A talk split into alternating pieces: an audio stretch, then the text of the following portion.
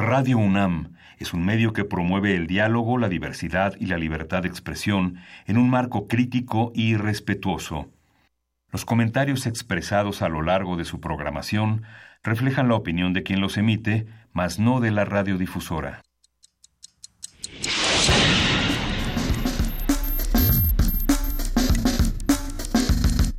Primer movimiento. El mundo desde la universidad.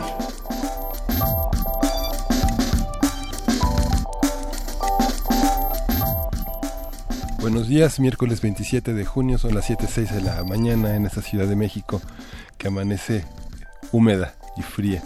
Y futbolera. Y futbolera. Porque para qué nos hacemos, ¿verdad, Luisita? ¿Cómo y, estás? Y electoral, Juana Inés de esa, Miguel Ángel Quemain. Hoy es un día muy importante para nuestro país por muchas razones. Una de ellas, por supuesto, es que llovió y hay que manejar con cuidado. Otra de ellas es que hay partido, hay que manejar con cuidado. Otra de ellas es que terminan finalmente las las campañas. Y también hay que tener cuidado, va a ser un día de estar eh, tranquilos quizá, por lo menos en nuestra ciudad, en la zona sur, si no me equivoco, en el Estadio que es el, el, cierre de campaña de Andrés Manuel López Obrador, se espera mucha gente, aunque no haya mucha gente, si hay o no hay, de todas maneras, traten de transitar por, eh, con cuidado y con calma por esa zona. En otras regiones de nuestro país tendremos el cierre de Anaya en a ver, en un, aquí me dicen que en Querétaro, no, en Guanajuato. Sí, no, sí, no es aquí. sí, sí, sí. Eh, tendremos, sí, como, como decíamos, en otras regiones, MID, si no me equivoco, se va a Coahuila. Sí. Hay que, hay que echar un vistazo. Jaime Rodríguez, el Bronco, lo hará de manera digital. Eh, lo hará como, como dicta el Internet de las cosas. ¿No nos va a dar un abrazo? No nos va a dar Era un toda abrazo. mi ilusión. Oye, pero hablando del Internet de las cosas, hay que, hay que salir a los debates y decir todas las tonterías que se nos ocurran. Mientras más actuadas o sobreactuadas, mejor, porque así Alejandra Barrales nos invita a trabajar con a su equipo, ¿no? Ya, ya que, ya que sea jefa de, de gobierno de la Ciudad de México. Ah, justamente purificación carpintero. estratégicas. El día de ayer dijo, no voy a dejar el Partido Nueva Alianza, no me voy a bajar, vo- voten por mí, pero bueno, no voten por mí, voten por Alejandra Barrales, porque si ella gana vamos a trabajar juntas. Entonces ya sabe uno por quién votar y por quién no votar, sea la preferencia que uno tenga, le caiga uno bien, purificación o mal, pero, técnicamente eso es una declinación. Que, lo, que está de las pero, pero la más chafa que he escuchado, en, Sí, como todo sí. el discurso de purificación carpintero. Una, una noticia que ensombrece de Latinoamérica es las, los despidos masivos de más Sí. de 500 periodistas en distintos medios oficiales de, de, de, de Telam, esta agencia enorme de Argentina, tras el paro. Este, la, dificultad de, la dificultad de sí. reconocer para los medios oficiales un periodismo que se ejerce incluso desde el Estado. Es, es, es parte de las garantías que las instituciones académicas y, y federales tienen que ofrecer a los medios que están bajo su consigna, Sí. porque es una garantía de un ejercicio de autonomía, de pensamiento, de libertad de expresión. Y bueno, página 12, tiempo semanal, este, hay varios Para, medios para amenazados. quienes no están tan familiarizados con la nota, ¿puedes explicar un poco Sí, más? el lunes hubo un paro general y desde la semana pasada hubo ciertas reacciones, un conjunto de entrevistas, de este, de nociones sobre lo que significaba esta coalición de, sin- de sindicatos a- a responder a toda la depauperización al 95% de inflación en Argentina. Y bueno fue un paro de transporte en el gobierno federal en las eh, principales centrales sindicales y paralizó a Argentina pues prácticamente en un 97% eh, y, y los medios que promovieron eh, la información en relación a todo lo que iba a suceder el paro fueron este fueron condenados por el gobierno de Mauricio Macri por haber participado en un acto de, de este de sublevación nacional ¿no? Eh, Es también interesante cómo se leyó esta noticia, la de la, la noticia justamente del paro de Argentina, eh, teniendo un partido de fútbol como el que se tuvo el día de ayer, que para muchos sería como un partido cualquiera de- del mundial, para, y, si a uno le gusta el mundial, pues era un partido emocionante ya, pero tenía una carga política muy importante, sobre todo para eh, los argentinos que están en este momento de crisis y que de pronto sí voltean a la pantalla y dicen, pues ojalá que, que no esté todo tan mal y que en este momento de fútbol haya algo de lo que nos podamos agarrar. Eh, si no me equivoco, sí ganó Argentina. Ganó Argentina. Si no me equivoco.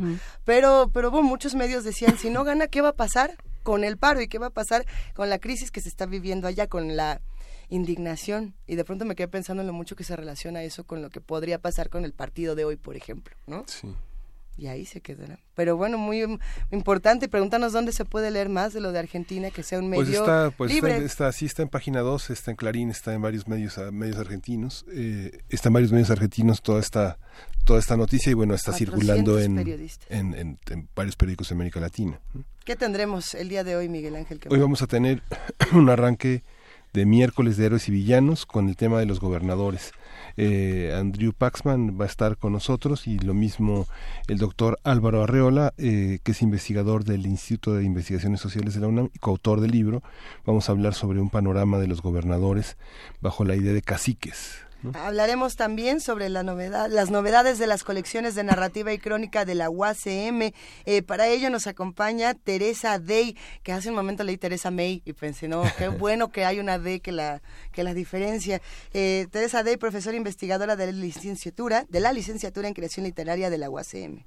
Y vamos a tener en la nota del día eh, nuevamente nuestro taller de descifrar, de, descifrar la boleta electoral con el doctor Horacio Vives, que es licenciado en Ciencia Política por el ITAM, y Ingrid Curioca, que es, ella es consejera electoral distrital del INE en Miguel Hidalgo y coordina la editorial de elecciones del Centro de Estudios Alonso Lujambio del ITAM. Nos volveremos a encontrar. Hay que decir que el día de hoy vamos a eh, empezar a hablar de, a tratar de disipar las dudas de quienes son funcionarios de casilla. Entonces, si es usted funcionario, si le quedaron algunas dudas, eh, si hubo algo en su capacitación que no le quedó claro, si alguien preguntó algo y entonces lo confundió más, todas esas cosas que sucedieron durante las capacitaciones, pues eh, llámenos con sus preguntas 5536 4339 5536 4339 o en arroba P Movimiento, en primer movimiento en Facebook. Ya por ya están empezando a llegar las preguntas de, manera verdaderamente tumultuosa. Luisa Iglesias. Tenemos una nota internacional importante y crítica, el veto migratorio de Trump.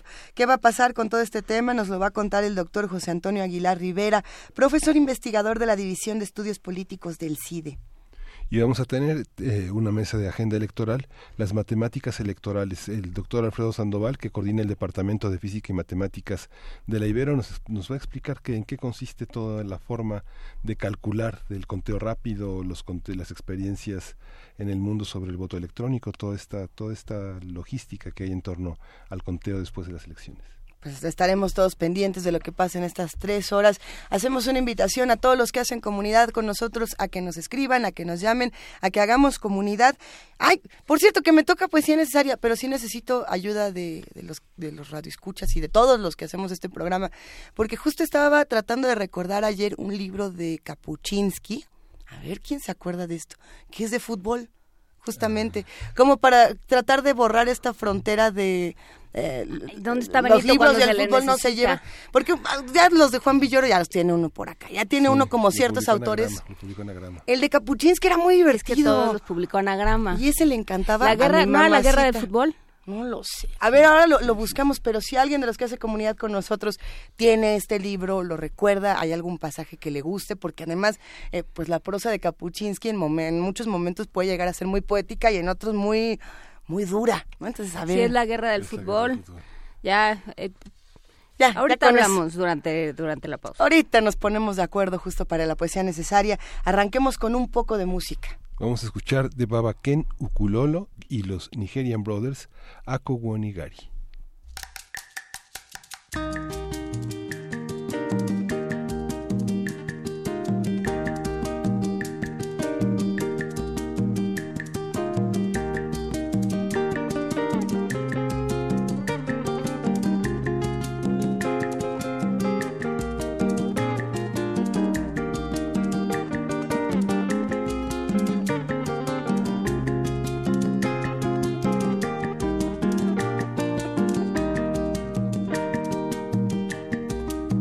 koyiwoni kiri, yana kusa da sokoto.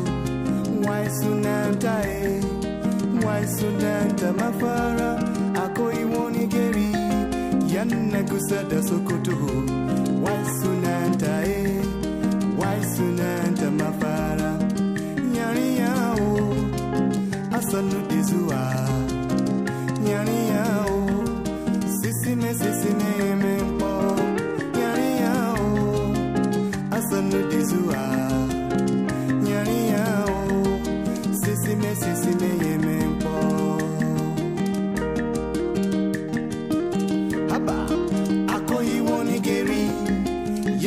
sada sokoto waisunantae waisunanta mafara akoimonigeri yanakusada sokoto waisunantae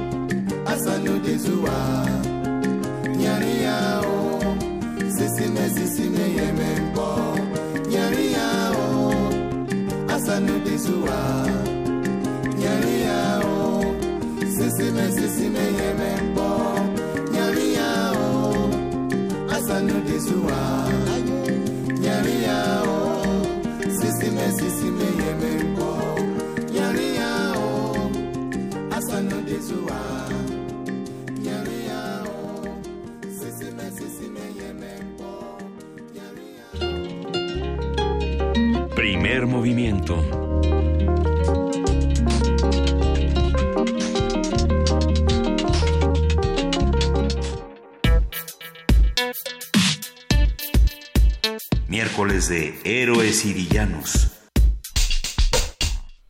Según Andrew Paxman, en la introducción de su libro Los gobernadores, caciques del pasado y del presente, muchos gobernadores se consideran autorizados a ejercer un poder absoluto y a incurrir en abusos de derechos civiles, violencia represora, gasto excesivo, falta de transparencia, cooptación de la prensa, desvío de fondos, nepotismo, machismo desenfrenado, impunidad y falta de empatía frente a las necesidades y el sufrimiento del pueblo. Hay por mencionar algunos, ¿verdad? Porque la lista es larga. El volumen, este volumen en particular, publicado recientemente bajo el sello de Grijalvo, reúne ensayos de 12 analistas sobre personajes representativos que han sido titulares del Ejecutivo de los estados de Yucatán, Hidalgo, Puebla, Veracruz, del otro Distrito Federal y el Estado de México. En sus páginas se pasean personajes tan importantes y tan repugnantes para la historia mexicana como puede ser, hijo, me encanta que hayan, Bueno. ¿a quién agregó el repugnante? Así para ponerle... Hoy se fue de vacaciones y me dejó haciendo los Me arreglos. gusta, me gusta que tenga así ya la, la repugnancia. Por aquí aparece Moreno Valle, Uruchurtu, Duarte, Javier Rojo Gómez, Alfredo del Mazo, entre otros caciques. Pero ¿a qué se debe este poder absoluto y esta impunidad? ¿Qué ha cambiado con el siglo y qué sigue igual? ¿Es posible esperar algo distinto de este proceso electoral?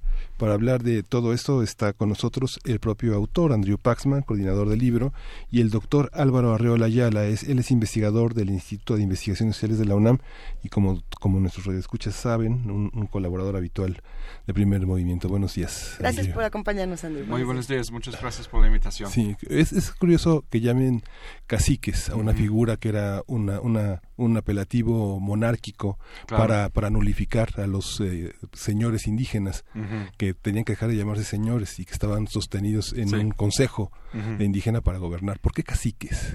Bueno, el término ha evolucionado. Por supuesto, es un eh, término que originó en el Caribe. Creo que es, un, es una palabra de, de origen arawak de, de- de las islas del Caribe.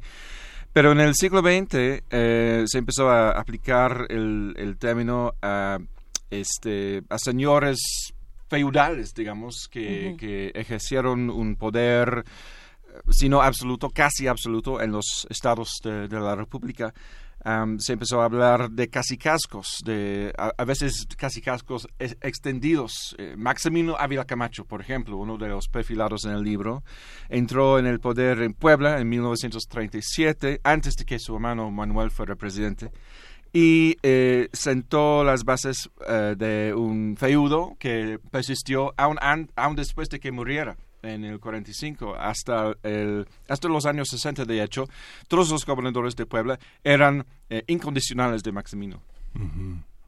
Parece que los gobernadores, digamos, son como presidentes chiquitos, desligados de un presidente que gobierna en esos momentos y que parece que no está vinculado a, la, corrupción que ellos hacen posible también gracias al poder presidencial. Sí, eh, de hecho, em, hay dos eh, argumentos en este libro. Eh, el, primero es que la corrupción y el comportamiento caciquil que hemos notado tanto en años recientes tiene sus raíces en, este, en la época postrevolucionaria. Eh, varios gobernadores sentaron las bases, podemos decir, em, para un comportamiento que incorporaba la mano dura, y también el desvío de fondos, el autoenriquecimiento, cooptación de la prensa, um, etcétera, eh, era más marcada, eh, más marcado en, en, unos estados que otros y no todo comportamiento caciquil era igual. O sea, algunos este, caciques, eran más, eh, digamos, represores que otros. A ver, si no me equivoco, ya tenemos al doctor Álvaro Arriola en la línea. Álvaro, ¿estás ahí? Hola, hola Juana Inés, Luisa, Miguel Ángel, buenos días. Te saludamos con mucho cariño, igual que Andrew, y nos interesa mucho saber, ahora sí que de Tim Marín de Dopingüe, qué cacique te tocó y por qué. pues mira, me tocó el casi obvio, el Estado de México. Sí, y en el cual, cuando, cuando Andrew me invitó, me decía que finalmente habría que trabajar el caso de, Isidro Favela. Yo le explicaba que en el caso del Estado de México la creación, formación y consolidación del grupo llamado Tlacomulco se debía sobre todo a dos personajes, Favela y su sobrino Alfredo del Mazo Vélez. Ese es el caso que a mí me tocó, particularmente es interesante en el grueso del libro, sobre todo porque hay dos visiones, hay dos visiones que, que este, que este texto a este aglutina que es la visión del periodista y la visión del académico. Visiones que finalmente no se contradicen y creo que auguran mejores trabajos y sobre todo enriquecer más la, el conocimiento de los espacios estatales del país para que lo aborden y mm, con, con, mayor singularidad, con mayor detenimiento, muchos más, ¿no? Creo que este es, es, un trabajo enorme, maravilloso, que en el caso particular del Estado de México, bueno, pues creo que se presenta exactamente cómo surge y cómo camina el llamado Grupo Atlacomulco, un grupo que permea hasta, hasta el año 2018 la vida nacional y la vida estatal desde 1942. Esta es la singularidad, es un caso ejemplar, mayúsculo, en donde... que todavía padecemos. Claro, y se padece sobre todo, pero inicia, inicia lo que hoy pareciera ser común en nuestra vida nacional, ¿no? La relación entre el poder y el capital. Ninguna entidad de la federación ha podido llegar a, los límites que ha llegado precisamente esa perversa relación entre capital privado y poder político. Y el ejemplo mayúsculo que lo da el Estado de México. Ahí se inicia, ¿no? Con, con Fabel y con Alfredo del Mazo Vélez, sí, se consuma sobre todo con la figura de Carlos Hank, ¿no? Como se presenta en el texto, pero que llega hasta los límites hoy en donde, como dice Andrew y muy bien, lo subraya, la corrupción y el comportamiento caciquil siguen siendo representativos de un gobierno como el de Enrique Peña Nieto. Ahí eh, anunciaba Miguel Ángel un tema muy interesante que me gustaría plantearles a los dos, que es qué es lo que cambia, porque creo que, por, por ejemplo, a partir del año 2000, con, eh, eh, con la llegada de Fox a la presidencia, hay un cambio, hay un rompimiento. Hasta ese momento los, los gobernadores, o sea, el que se mueve no sale en la foto, el, el presidente era el jefe, el jefe realmente de los gobernadores. Este, había este, este régimen completamente vertical y completamente eh, presidencial, a la cabeza del cual, por supuesto, estaba el presidente. Lo veíamos en, en los informes, lo veíamos eh, todo el tiempo. Y de pronto esto se empieza a romper y yo, mi, mi, idea, pero ustedes eh, sabrán mejor del tema, sabrán más del tema, mi idea es que entonces empiezan a adquirir su propio feudo y empiezan a hacer sus propias alianzas a espaldas del presidente de alguna forma. Andrew, no sé qué opinas. Bueno, yo ubicaría el, um, el inicio del, del desmoronamiento de esa relación eh, en el sexenio de Ernesto Zedillo. Una de las grandes ironías de la democratización mexicana a nivel federal es que propiciaba, ha propiciado un mayor comportamiento caciquil al, nivel estatal. Y eso fue impulsado eh, eh, inicialmente por Ernesto Zedillo. Ernesto Zedillo fue el primer em, presidente en reconocer la... Bueno, eh, fue, durante la época de, Zedillo que el PRI perdió control de la Cámara em, federal, bajo Zedillo que el, el, PRI perdió en el 2000 el, el control del Senado.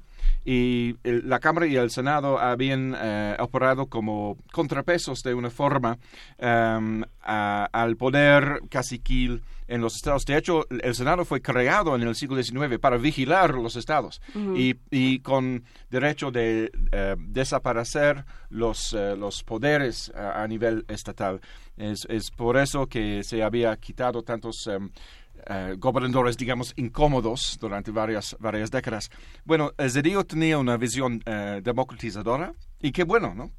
Yo creo que es, es como un, efecto secundario no previsto que con mayor autonomía, autonomía no solo en términos políticos, pero, sino, em, pero también en términos em, financieros, eh, con reformas hacendarias que iniciaron de nuevo bajo Zedillo, em, ellos han gozado de, esta, de este nuevo poder, esta nueva autonomía, eh, frecuentemente abusando de, de, esa libertad y este, construyendo el tipo de feudo que existía en, en, los años 20 y 30 bajo gente como Javier Rojo Gómez, como este, Miguel Alemán Valdés en Veracruz y por supuesto Maximino y el más, quizá el más famoso de todos, Gonzalo N. Santos.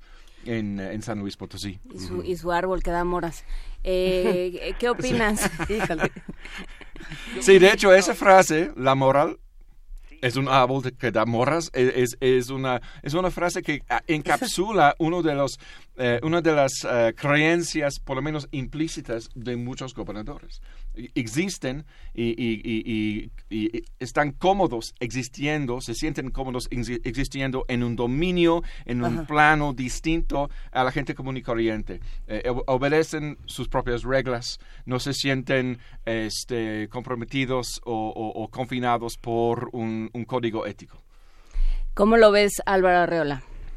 yo estoy de acuerdo con lo que señala Andrew. Le agregaría con un pequeño matiz. Creo que la insurgencia municipal de los años 80 también debe de abonar, ¿no? Más que a la apertura democrática de Cedillo y la y el y la y el deterioro del priismo nacional. Yo creo que la insurgencia desde los años 80, que se plasma sobre todo después de la elección presidencial del 88, hace resurgir y, y la, la atención sobre todo a la movilización social que se vive en muchas regiones del país. Y yo creo que esta es una de las grandes este, de las grandes explosiones que, que admiramos mucho en la política mexicana, sobre todo la explosión regional.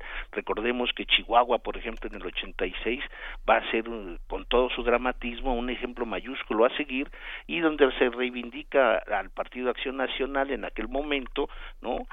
pero también la izquierda mexicana eh, en el sur, Oaxaca principalmente y Guerrero, son demostraciones palpables de que algo está ocurriendo, algo está cambiando.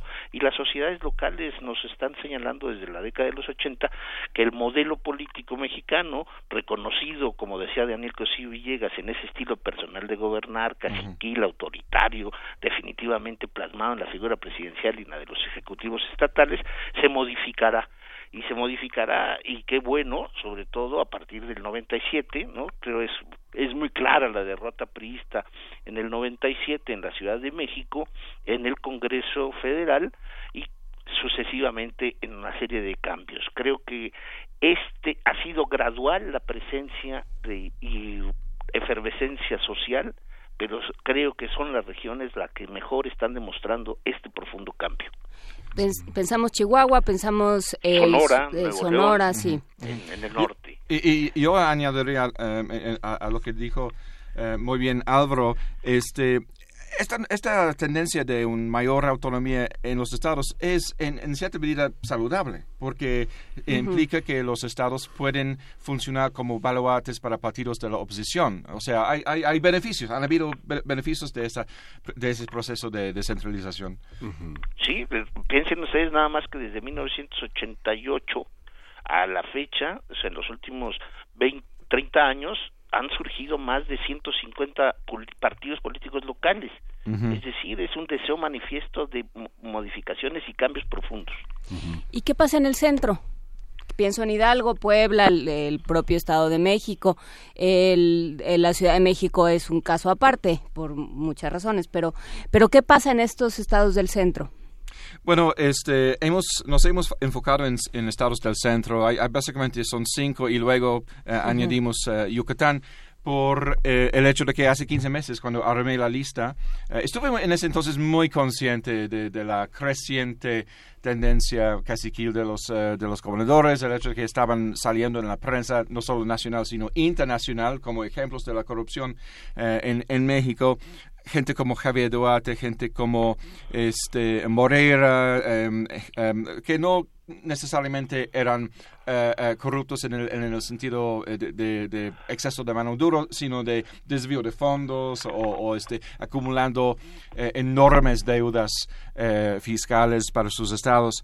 Este, y, y, fue en ese entonces que, que em, surgió Em, la, la, declaración, o surgieron las declaraciones de varios exgobernadores que querían, ser, eh, querían competir para la presidencia. Entonces, Rubiel Ávila eh, de Estado de México, Moreno Valle de, de Puebla, Osorio Chong eh, de Hidalgo, este, Ivonne Ortega de Yucatán y Andrés Manuel López Obrador del, del DF, si consideramos al DF como entidad federativa, todos eh, se estaban perfilando como, como este, presidenciables. y entonces es como una coincidencia. estamos conscientes que hemos eh, ha hecho caso omiso a, a, a, a toda eh, la parte norteña de la, de, la República. Um, tengo las ganas ya de, de seguir con, un, con una secuela que sería Los Gobernadores del Norte. Que, ah, claro. Sí, sí, que incorporaría este tendencias distintas, ¿no? O sea, ah, cuando, cuando uno arma un, un libro como esta, eh, como este libro que, que, que, abarca este, varios gobernadores distintos, hay que buscar hilos conductores. Y este, habría sido un, un, trabajo más suelto si, eh, si hubiéramos tratado de, de cubrir toda la República. Porque en el norte, los variables en cuanto a la formación política de, de la cultura eh, eh, política de, esos estados, eh, está marcada por variables como la cercanía con Estados Unidos, el hecho de que el PRI y el PAN batallaba para esos estados aún antes de la alternancia, alternancia a, nivel federal y, por supuesto, la injerencia del narco. ¿Por, qué, ¿Por qué colocar a Andrés Manuel López Obrador como parte de los caciques? Ah, este, la pregunta que todos quieren saber. Em, em, siempre vale la pena la aclaración de que no todo no todo perfilado es igual de, de Caciquil. Y incluimos a Andrés Manuel eh, en parte porque era una persona muy criticada como eh, caciquil. O sea, decían frecuentemente que, e, que, era y es una persona autoritaria.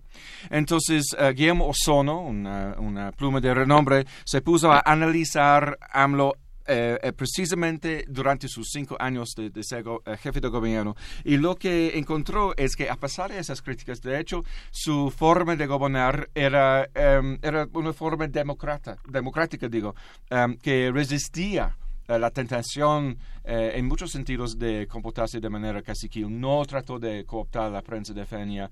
Este, en el programa de repartir esas tarjetas a gente de tercera edad, este, todo el mundo, eh, toda persona que calificaba para esa, ese programa tuvo que, que, acudir presencialmente para recibir su tarjeta. si hubiera pasado en, tiempos, en los viejos tiempos del PRI, habrían llegado los jefes sindicales, ¿no? Y, pues este, dame, eh, dame una bolsa de como 10 mil tarjetas que voy a repartir entre los miembros de mi sindicato y en cambio te voy a entregar una igual cantidad de votos en la próxima elección para delegados o lo que sea, ¿no? y, López Obrador no hizo eso. Entonces, eh, hemos concluido que a pesar de esas críticas, em, su, su comportamiento caciquil es más en la imaginación que en la realidad. Eh, Álvaro Arreola, ¿estás de acuerdo con este estilo personal de gobernar? Tú empezaste. Mira, yo creo que habría que también pensar en términos académicos por qué se justifica analizar sobre todo a los gobernantes del centro. Creo que son los que mejor representan la transición entre revolución y modernidad capitalista. En el caso, por ejemplo, de Maximino, como Favela y del Mazo, o Javier, Javier Rojo Gómez, o el mismo eh, bueno alemán que es Veracruz pero Ruchurtu no tanto esos son cuatro personajes enormes que sobre todo se ligan y básicamente al proyecto avilacamachista y alemanista del el desarrollo económico basado sobre todo en la explotación absoluta del trabajo a favorecer el capital y sobre todo son los gobernadores, los del centro, los que mejor entienden el nuevo proyecto modernizador en el, en el sentido de organizar grupos políticos a su interior. O sea, la clase política hidalguense deviene de Rojo Gómez como la de Puebla, de, de los Ávila Camacho o del Estado de México con del Mazo y Favela. Esto es muy singular, en no lo vemos en las entidades federativas del norte o del sur, en el centro sí, tal vez, y esta es también otra, hipótesis, por la cercanía con el Distrito Federal, con los poderes federales. Entonces les permite a la clase política de, de las entidades que rodean al Distrito Federal, sí, articularse de una manera muy especial con la clase política nacional.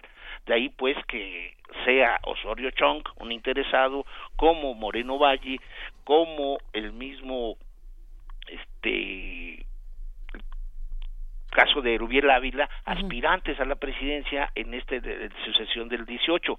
Creo que precisamente es, es la conclusión, la culminación de un proyecto que deviene de la, de la postrevolución y que los vemos ahora en su vida agitada tratar de transformar esto desde sus particulares intereses en las entidades. Se fortalecen mucho en la medida también pues que el Estado mexicano y sobre todo el priismo derrotado en el 2000, sí, como tú decías, Juana Inés, hay un espacio en donde la orfandad de los gobernadores les permite creerse independientes, sólidos y, y no fue y no no están así. Hay una especie de pacto entre ellos y de todo y sobre todo los perredistas y panistas junto con los priistas después del 2000 para establecer una una estabilidad que les dé posibilidades de triunfos a todos ellos y a sus partidos, pero no a la nación en su espacio de desarrollo, de crecimiento o de rompimiento con la desigualdad social. Buscan más y se consolidan más los intereses particulares, pero siempre pensando en la figura del ejecutivo fuerte, ¿no? O sea, Fox no lo fue, Felipe Calderón con otros con otros matices, Peña Nieto, pero todos los gobernadores del 2000 al 2018 han tratado de acercarse y vincularse básicamente a la figura presidencial a pesar de que no haya un partido hegemónico como antaño. lo, interesante es, es, que, bueno, digamos, si uno piensa, hablaron de Francisco Barrio en Chihuahua, que gobernó en el 92, pero está Ernesto Rufo Apel, que fue presidente municipal de Ensenada y uno de los primeros panistas en ocupar puestos tan importantes. Después, en 88, 89, ocupó la gobernatura, es el primer gobernador panista. Y es interesante porque, digamos, en toda esta cadena de gobernadores panistas hay una auténtica lucha contra la corrupción. Digamos que hay una parte en la que los eh, gobernadores panistas pues no están indiciados, ¿no? No están indiciados. Tal vez el más polémico que terminó en la administración con Calderón fue Francisco Barrio. Pero es interesante pensarlo, más que por zonas, por formas de gobernar, digamos, un combate a la corrupción abiertamente declarado. Eh, ¿En nombre de qué? Bueno, no importa. Pero eh, pensando en las genealogías de quiénes están visibles y quiénes están ocultos, por ejemplo, el presidente eh, en, funciones, Arturo Montiel, perdón, este Enrique Peña Nieto, que viene apadrinado por este Arturo Montiel, tiene esa característica esa, esa característica de, de ser un presidente que un perdón un exgobernador que, que, que, que domina la escena de atrás para adelante digamos pensando de Carlos Juan González, a Enrique Peña Nieto, el, dominio de Montiel es muy impresionante. No está, tal vez debería estar Yarrington, debería estar Fidel Herrera, que forman parte como de una generación este, verdaderamente poderosa en términos de estrategias de, del, viejo PRI, pensemos, ¿no?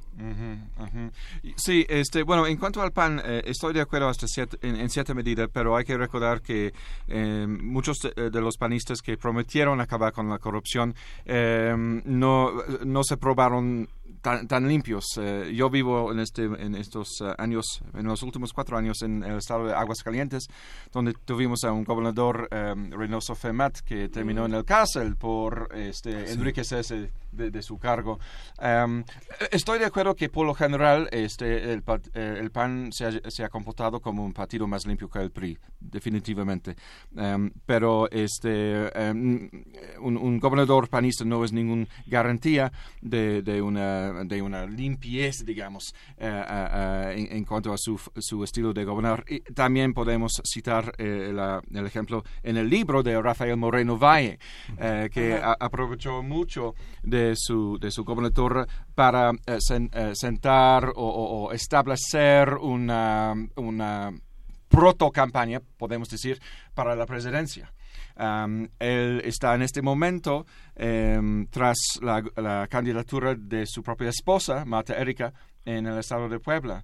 Eh, está construyendo un nuevo casicasco, de hecho. Estuvo ahí seis años y luego este, entró un títere suyo, Tony Gali, ex eh, alcalde de la, ciudad de, Puebla, nombrado por eh, Moreno Valle, y ahora va a entrar al parecer, bueno, está muy reñida la competencia, ¿no? Entre ella y Miguel Barbosa de Morena, pero em, hay como una, digamos, 50% de probabilidad de que ese casi casco moreno vaísta va a durar otros seis años en el estado de Puebla, que le va a ayudar en su em, afán de, ser el presidente en el 2024. Sí.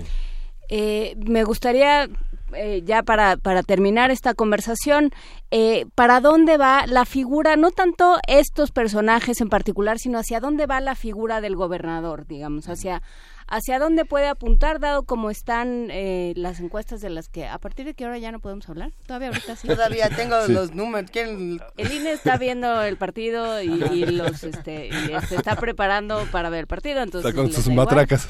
con sus matracas. Les da lo mismo. Pero no, eh, pensando en cómo están ahorita los números y cómo están eh, las proyecciones con todas las reservas del caso, para hacia dónde van 54%, así de sencillo. Hacia dónde van estas eh, hacia dónde va la figura del gobernador? ¿Se puede seguir con esta impunidad? ¿Se puede seguir con este uso discrecional de la justicia, de los recursos de del puesto o eh, vamos hacia otro sitio? Álvaro Arreola. Dos cosas. Eh, yo creo que este trabajo de, coordinado por Andrew me parece que es significativo sobre todo porque alerta a muchos historiadores, politólogos, periodistas, comentaristas de todo tipo a recuperar, a recuperar lo que no se hace en este país. No, nunca se hace evaluaciones precisamente de los poderes ejecutivos, ni presidenciales ni estatales. Hay, hay necesidad de conocer qué hizo Alfonso Martínez Domínguez, qué hizo Manlio Fabio Beltrones, Enrique Cárdenas González, el mismo Rufo, Fidel Herrera, Tomás Yarrington, como decía Miguel Ángel Reynoso Femat en el caso de Aguascalientes. Hay muchos, hay muchos casos particulares que sí merecen precisamente ser explicados para poder entender el mosaico regional mexicano. Esta es una de las cosas importantísimas. Creo que México tiene en ese prisma regional mucho, mucho que aportar para la historia política latinoamericana, sobre todo en tratándose como preguntas, este, Juana Inés, hacia dónde está el futuro de estos poderes ejecutivos. Creo que el futuro de ellos, en, y creo que hay muchos casos de, de, de gobernadores demócratas, de gobernadores sensibles, eficaces, eficientes, en la historia y en, y en la época actual. No podemos desdeñar esto, pero creo que está en los contrapesos, los contrapesos que en México no se utilizan con lo como debiese ser formalmente utilizado el Congreso local, los ayuntamientos. Creo que es ahí los diques necesarios para poder amortiguar al absolutismo del Ejecutivo Estatal. Creo que tenemos que volver a discutir en este país precisamente los principios del siglo XIX, que era precisamente darle darle estabilidad a la República con los contrapesos, Poder Ejecutivo, Poder Legislativo y Poder Judicial, que sean poderes autónomos, libres, soberanos, que le impidan a uno o a otro acercarse precisamente al carácter autoritario que deviene de vez en cuando en muchas entidades federativas. Y hay otros uh, contrapesos que también eh, deben ser fortalecidos. La, la prensa local, mm. eh, las comisiones estatales de derechos humanos, eh, las fiscalías. En muchos estados, todos esos, o la mayor parte de esos, han sido cooptados por gobernadores como Moreno Valle y, otros. Entonces, uno de los grandes retos del nuevo presidente es um, ayudar a esos contrapesos a recuperar su, su fuerza, sus dientes, se puede decir, y también hacer una reforma hacendaria para que la canalización de fondos desde el horario público eh, central hacia los estados viene acompañado por un mayor sistema de rendición de cuentas, de transparencia. Muy bien. Pues muchísimas gracias a los dos. Hablamos de los gobernadores, caciques del pasado y del presente, publicado por Grijalvo, coordinado por Andrew Paxman, con textos eh, de Álvaro Arreola, por supuesto, de Guillermo Osorno, de Wilber Torre, eh, de Luis de Pablo Jame, en Daniela Pastrana, bueno. Ernesto Arroche, Lidiet Carrión unas plumas muy, muy, muy experimentadas. tienen unos cuatro días para leerlo antes de que llegue el momento electoral. Y será muy importante la experiencia, para bien y para mal. Este, si no les da tiempo, recomiendo que empiecen con la introducción, el perfil de eh, Andrés Manuel López Obrador y el perfil de Rafael Moreno Valle. Y yo pensaría que en el de Alfredo del Mazo también, para comparar cómo fueron los procesos electorales mm. tanto del Estado de México como el actual. Vamos a ver qué, qué nos depara el futuro. Andrew, muchas muchísimas gracias. No, gracias a ustedes. Un abrazo, Álvaro, muchas gracias. Gracias a ustedes, un abrazo. Por aquí nos vemos el domingo, Álvaro. Sí, claro, ahí estoy. un saludo, Álvaro. Gracias, Andrew. Vamos a escuchar a esta cantante francesa, Meandros. Etil, Etil, eh, Meandros.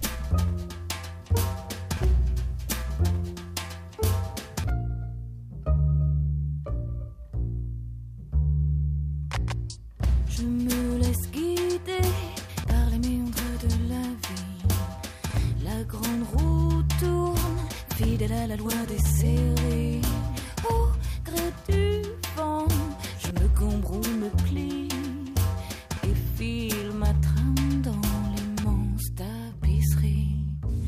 Il y a des jours, je me demande quand même si l'on récolte ce que l'on sème s'efface au sol. On est tous logés à la même enseigne ici parfois les donnes s'alternent.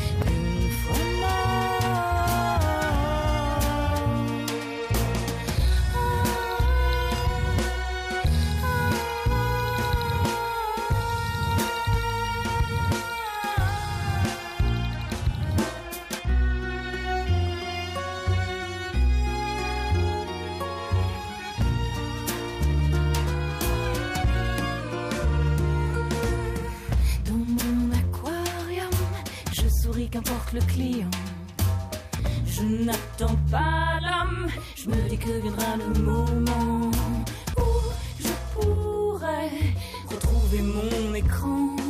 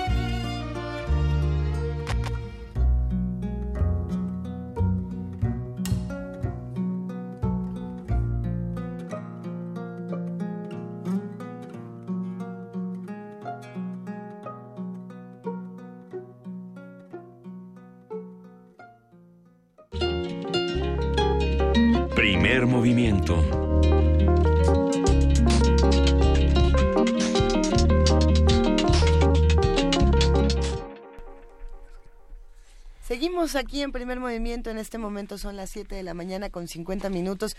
¿Qué les pareció esta conversación? ¿Qué opinan? ¿A qué otro cacique meterían? ¿A cuál quitaban? Eh, eh, sí, sin duda es un libro interesante para leer cuando estamos a un, dos, tres, cuatro días del proceso electoral.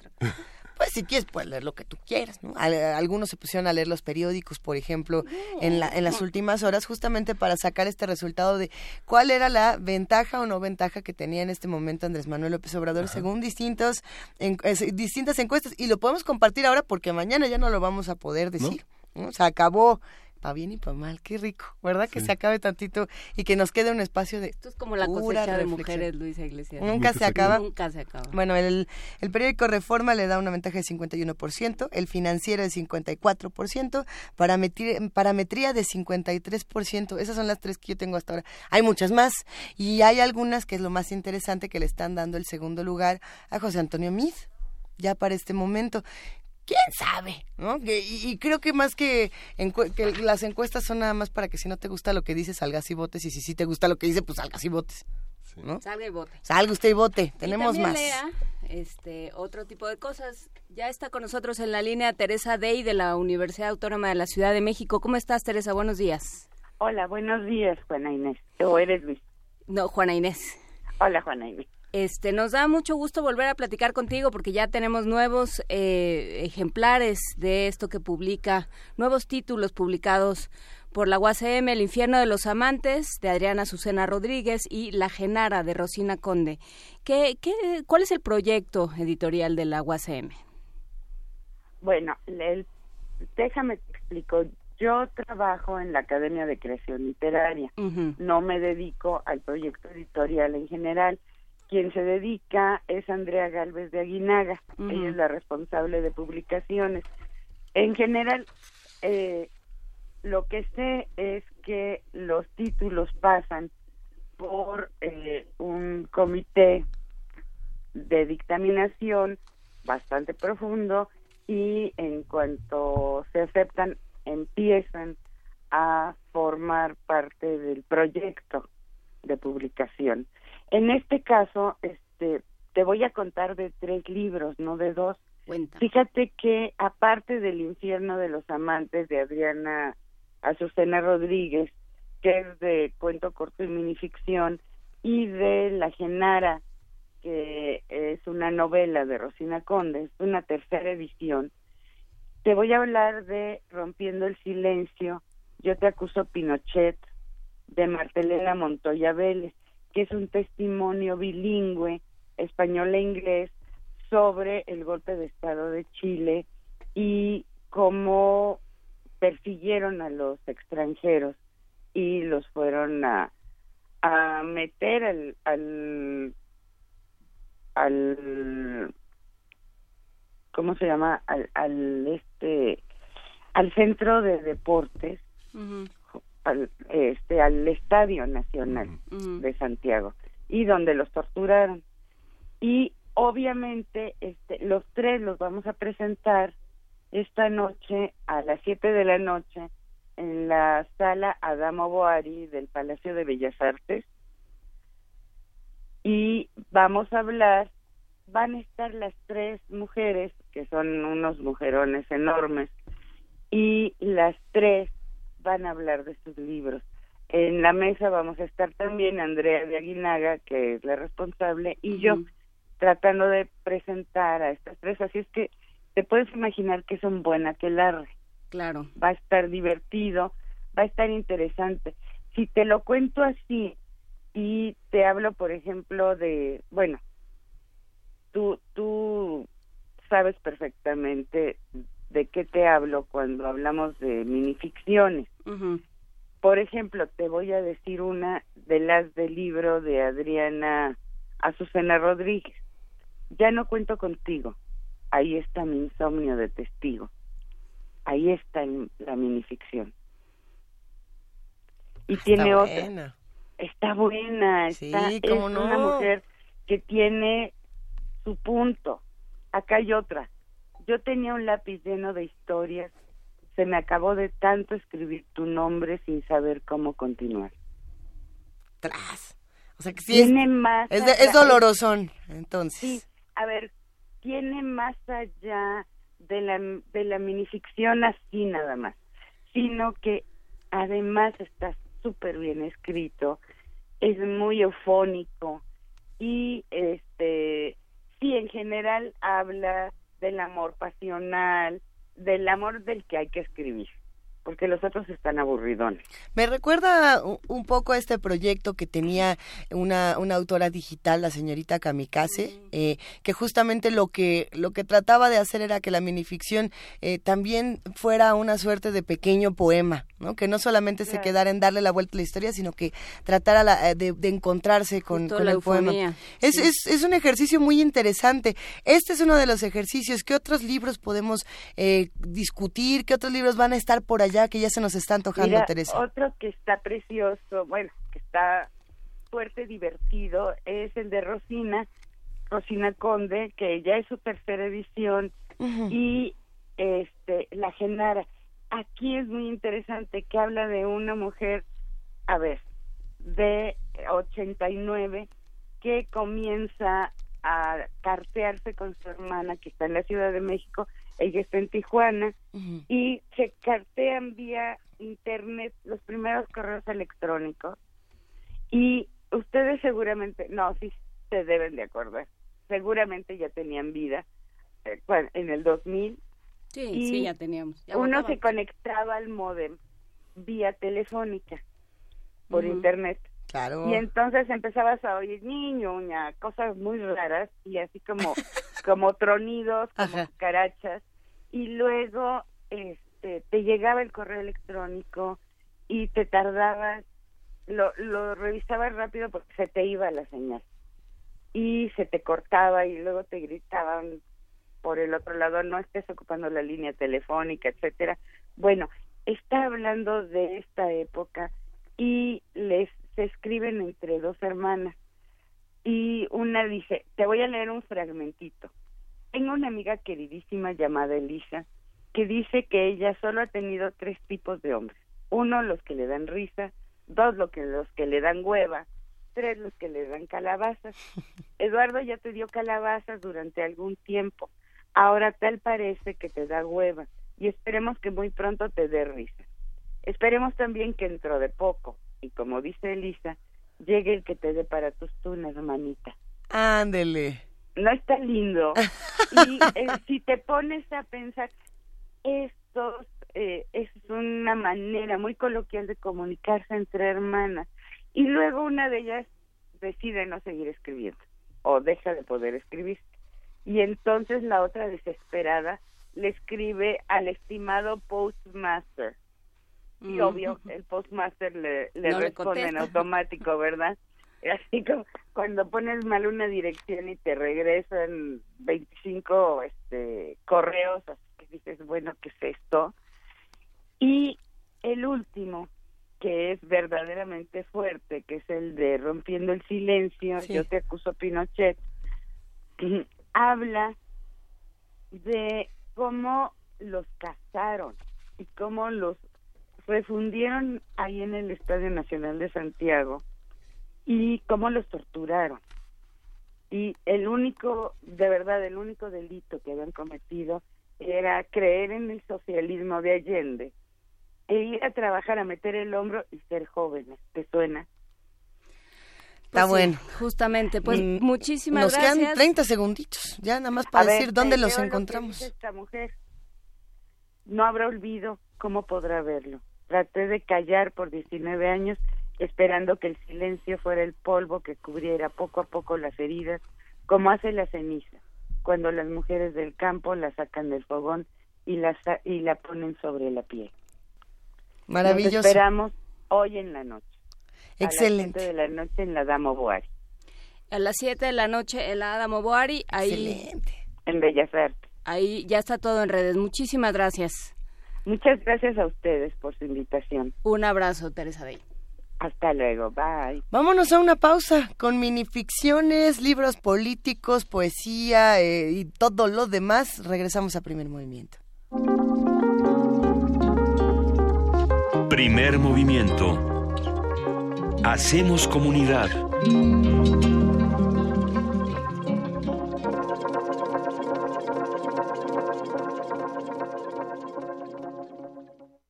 1968 nos legó una transformación social tan profunda que aún hoy, a cinco décadas de distancia, seguimos escuchando sus ecos y escribiéndonos a través de la tinta de la memoria.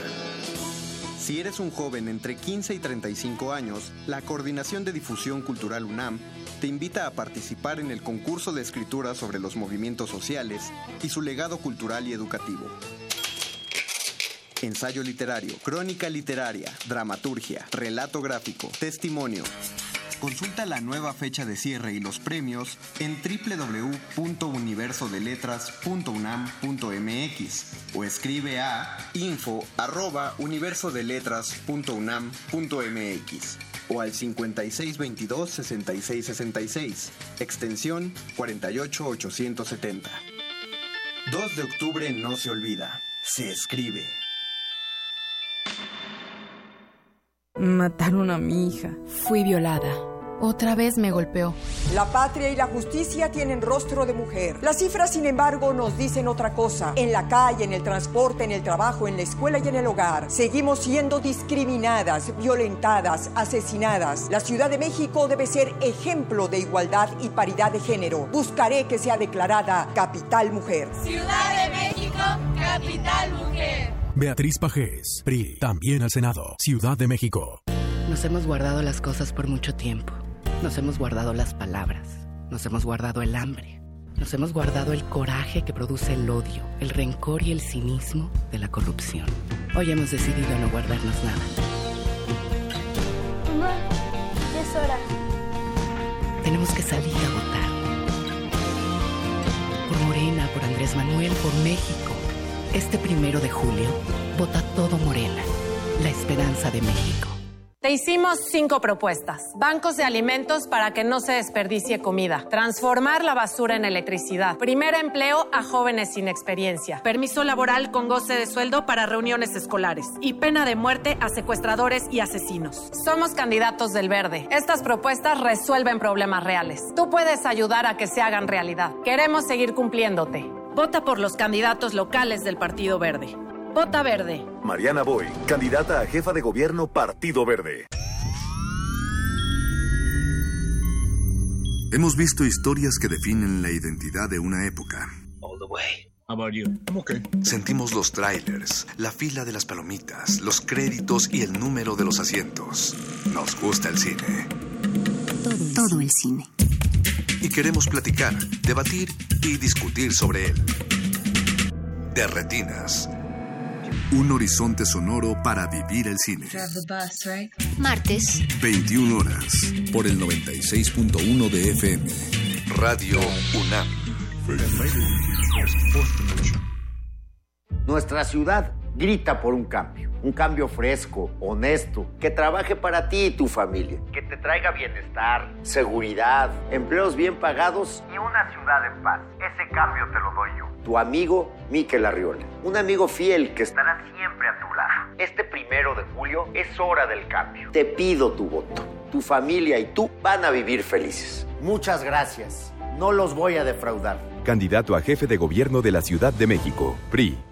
Habla Ricardo Anaya. Mientras no haya consecuencias al más alto nivel, seguirá aumentando la corrupción. Por eso propongo una fiscalía autónoma que investigue al presidente Enrique Peña Nieto y su papel en la Casa Blanca y en los demás escándalos del sexenio. Y si resulta culpable, pues como cualquier otro, terminará en la cárcel. Ahora sé que por proponer esto hoy me atacan por todos los medios. No importa. Combatir la corrupción desde el más alto nivel es lo correcto. Soy Ricardo Anaya. Hablemos de frente. Para lograr crecimiento económico y bienestar para todos, se requiere de seguridad. Con el PRD tendremos más y mejores policías, cámaras de videovigilancia afuera de las escuelas del país y más patrullas más cerca de tu casa. Con el PRD, nuestras familias volverán a vivir en paz, porque un futuro de tranquilidad y desarrollo se construye desde hoy.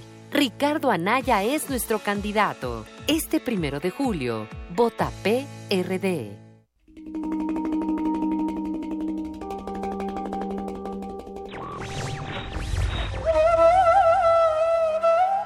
La libertad es, en la filosofía, la razón, en el arte, la inspiración, en la política, el derecho. Víctor Hugo.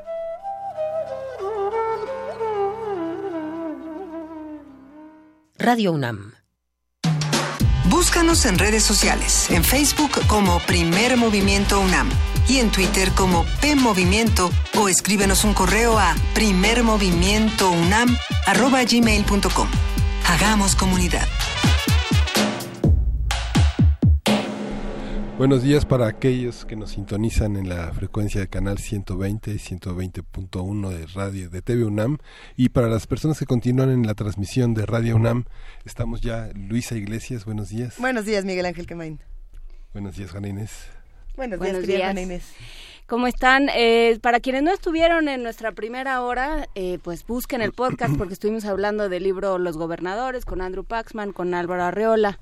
Estuvimos conversando un poco sobre estos personajes, quiénes son estos caciques eh, de la vida moderna mexicana, cómo, cómo han trascendido, cómo han ido mutando hacia lo que llamó el doctor Álvaro Arreola una modernidad capitalista. Fue un, una conversación interesante a la que habrá que regresar, no solo antes, sino después del primero de julio, Luisa. Después va a ser un libro sin duda que nos va a poner a reflexionar. Y, y estos cuatro días, se supone, en teoría son para eso, ¿no? Para que nos sentemos, reflexionemos. Para velar las armas. Ya no estar con tanto eh, ruido de las campañas, con tanto spot. Vamos a ver qué pasa en, en los próximos días. Vamos a tratar de hacer entre todos comunidad, de mantener la calma. Si hay tránsito, como hoy, que a lo mejor habrá mucho tránsito. No lo sabemos.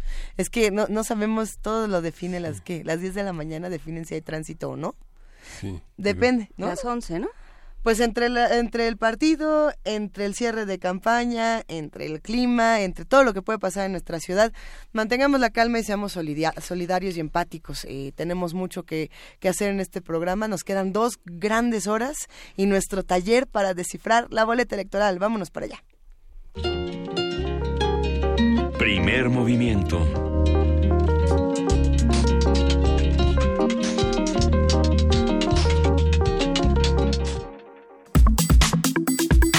Nota nacional. Por mandato constitucional y legal, los funcionarios de casilla son la autoridad electoral el día de los comicios.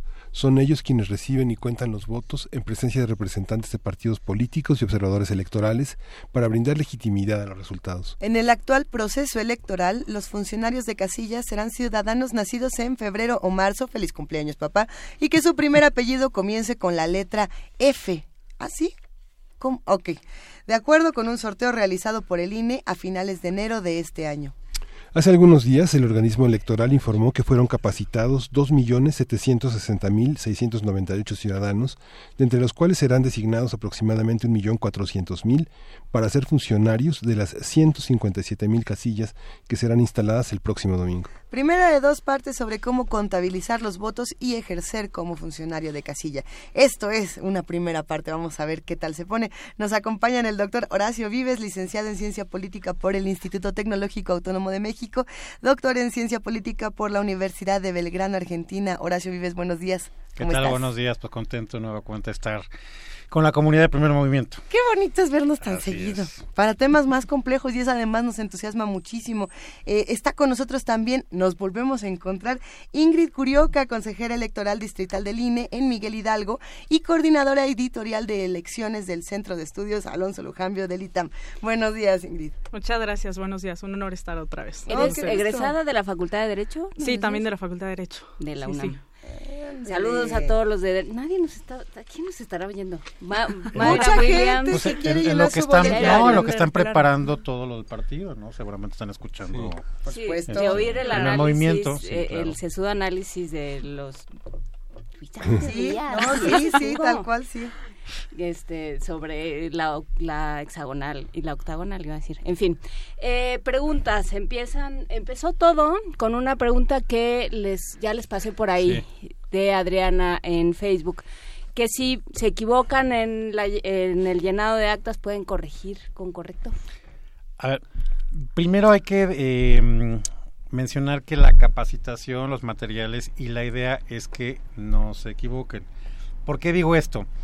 Porque de entrada, ¿se acuerdan que hace algunos meses vino esta bronca entre el, una, bueno, una de las tantas, ¿no? Entonces es difícil recordar, Ajá. entre el INE y el tribunal sobre que si le echaba atrás el mecanismo del, del conteo de votos y que de repente apareció en la, en la, en el, en el imaginario colectivo este, esta idea del cuadernillo de operaciones, un famoso cuadernillo de operaciones, que este iba a servir, digamos, como el instrumento de donde se iban a sacar los datos para tener el conteo rápido, oportuno, eh, la noche de la jornada electoral. Entonces, lo primero que ocurre, o tu primer mecanismo para no equivocarte, o para, para ensayar y para, para encender las, las alertas, es que vas a consignar en ese cuadernillo de operaciones, antes que en el acta, los resultados de la votación en la casilla. Y luego también, como previsión, el acta tiene eh, el llenado para ponerlo en número y en letra. Entonces, tienes, digamos, 12 previsiones para no equivocarte. Puede pasar, pero sería muy sería muy poco afortunado que pusieras en letra 87 y en número 43, digamos, Sí. ¿no? O sea, no, no la, la idea es que estés como muy mentalizado para que lo que escribas con letras sea lo mismo que eh, la cifra que pongas en número y en esa medida pues eh, prestes atención a lo que estás llenando. Muy bien. Eh, el, el color de, de la casilla, el color de la ropa. ¿Puedes votar con cualquier color de ropa? ¿No? ¿Qué, qué pasa con eso? ¿De dónde sale esa duda que no es la primera vez que se manifiesta?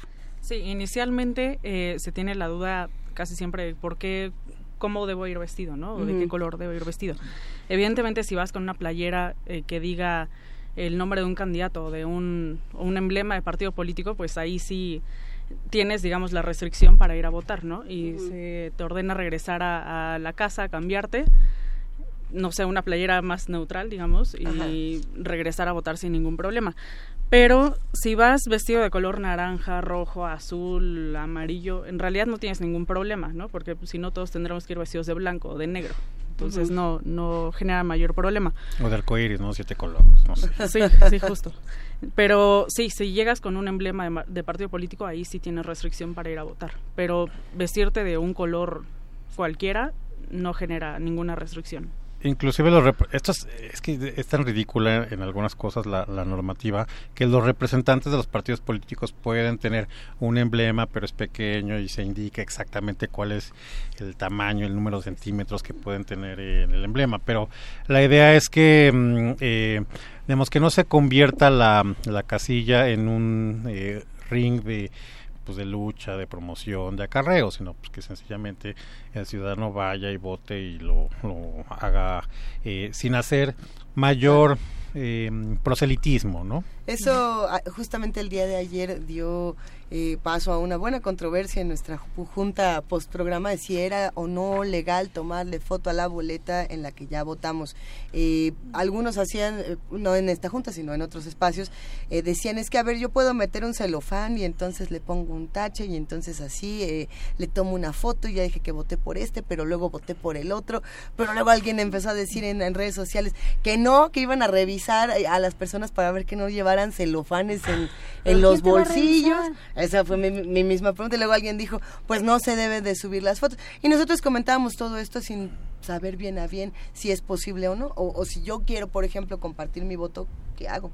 ¿Es válido o no? Pues en realidad sí, o sea, el asunto es no, no va a haber nadie que te diga no puedes utilizar el celular ni te van a andar ahí cateando para que si sacas este un celular y lo pongas a la entrada de la casilla pues te puedas tener guardados otros tres y no y como el, el acto sí es muy eh, personal, privado y secreto de estar dentro de la mampara con la cortina que te cubre, podrías perfectamente em, sacar tu celular y tomar una foto.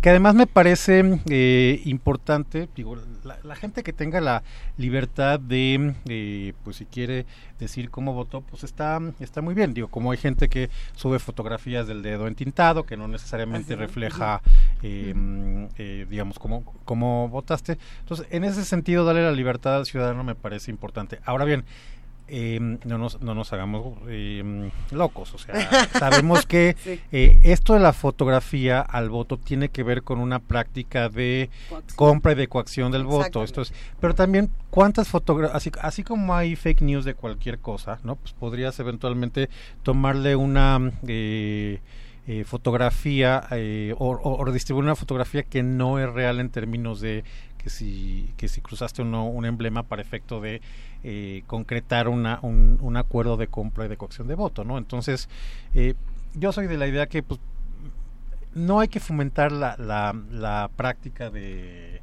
andar tomando este, fotografías para desincentivar este tipo de, de, de prácticas de compra y de coacción de voto, ¿no?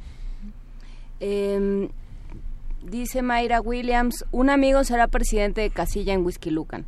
La persona encargada de capacitarlo no lo ha hecho. Eh, no es el primer caso en el que fueron insaculados y no recibieron capacitación. Ya oímos a alguien más.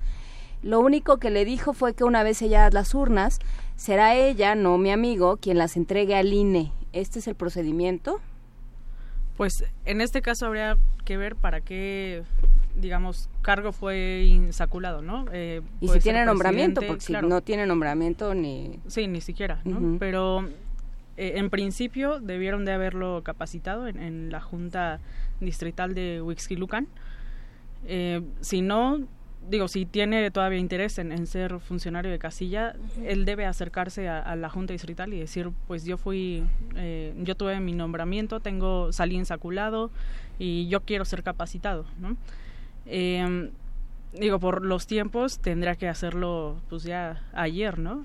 Ya tendría que haberlo hecho. Está difícil. Sí, eh, sí tenemos eh, algunos problemas porque hay muchos capacitadores o supervisores que renuncian y es volverse a capacitar y volver a digamos tomar todo el curso para volver a capacitar a los ciudadanos no entonces hay hay un poco de renuncias en, en ese en ese ámbito y hay veces que no se llegan a cumplir las plazas para este el personal que capacita, ¿no? Entonces es difícil eh, a veces llegar a todos los ciudadanos y los ciudadanos no se acercan. Pero lo que dice Juan Inés es importante. A ver, no cualquiera que haya recibido la notificación de que salió insaculado eh, va a recibir el paquete y las boletas. Esto es sí. exclusivamente para los presidentes de casilla que ya tengan, Ajá. digamos, el, el, nombramiento.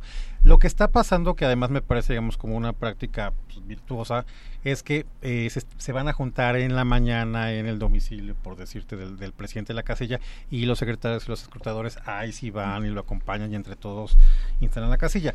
Esto no, no necesariamente es parte de un procedimiento o es, es obligatorio, eh, pero de alguna manera también garantiza que eh, los secretarios y los escrutadores participen, digamos, de este proceso de trasladar el paquete electoral, de acompañar al presidente que instale en la casilla. Y también no es un ejercicio de solidaridad, porque armar una casilla para quienes nunca, sí, claro. este, nunca logramos ni un Lego es complicado. A ver, ¿dónde están en este pasado momento? por el gimnasio además, porque ¿Quién tiene en este momento las boletas? ¿En dónde están?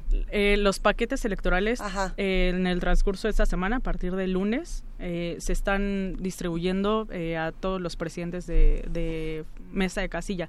Ellos lo o sea, esta, resguardan esta semana, en su domicilio. Mi vecino puede tener en el departamento de junto sí. todas las boletas sí. y yo no lo sé. Sí, sí exactamente. Ajá. Y jamás lo vas a saber eh, en esta semana, eh, suponiendo eso, ¿no?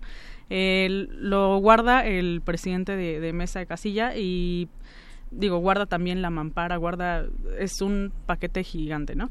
Eh, ¿Y, qué? Al final, ¿Y duermes abrazadito a, a tu paquete? Sí. No, pues lo resguardas en, en, tu casa. Cuídalo, sí, sí, y sí, el pero... capacitador electoral, el en la mañana del día domingo te va a ayudar, sí, sí, porque tampoco un presidente puede cargar todo, porque es la mampara, es, es el paquete, y aparte el paquete local del ISM, entonces sí es, A ver, no yo- es mucho. Vamos a poner eh, al- algún radio escucha que, que nos cuente si es que hay uno por ahí que sea funcionario, que sea presidente de casilla y dónde vive, ¿no? ¿Qué pasa en las colonias de alto riesgo, por ejemplo, de nuestra ciudad o de otras regiones del país, donde se han detectado eh, violencias de muchos tipos y que dicen, oye, yo no quiero tener en mi casa estas boletas, mejor renuncio. Eh, o, o lleve o se mete alguien y pues llévese las boletas ahora sí que yo qué hago ¿Cómo se maneja una situación como esa A ver, es importante lo que acabas de señalar. Ayer dábamos cuenta de, de los, eh, las boletas que se perdieron en, en Tabasco y, y ocurrió un episodio similar en Oaxaca, eh, con, una, con, una, con un matiz. En Oaxaca, o por lo menos una parte del material electoral, por, por lo que sabemos, fue directamente dis- eh, destruido, fue quemado.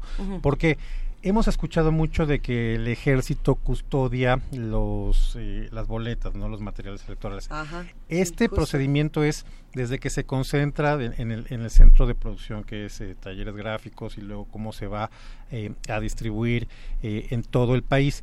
Pero sería materialmente imposible que tuviéramos custodia del ejército o de la fuerza pública para cada uno de los eh, eh, eh, presidentes de casilla que reciben el, el paquete. Pues estamos hablando más de 155 mil casillos, es una, es una locura. No, no, no hay capacidad para custodiar, digamos, los, los materiales electorales. Entonces, en ese sentido, sí se pierde, digamos, esta, mm, este, esta custodia y es responsabilidad de, los ciudadanos. De nueva cuenta, ya una vez que el paquete eh, electoral, ya cuando están eh, dados a conocer los resultados a través de, de- de las sábanas que se cuelgan fuera de las casillas y se integra el paquete electoral para llevarlos a los a las sedes distritales ahí sí de nueva cuenta vuelven a estar en una bodega de cada una de las eh, 300 juntas distritales y son eh, custodiados por el ejército pero en el tramo en el que se los dan a los ciudadanos durante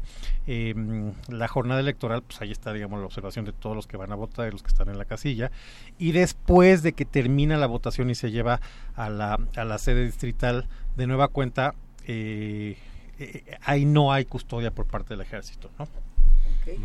Eh, me gustaría, y para responder también a la, a la duda de Mayra Williams, y creo que para que nos vaya quedando más claro, con esa ilusión lo hago.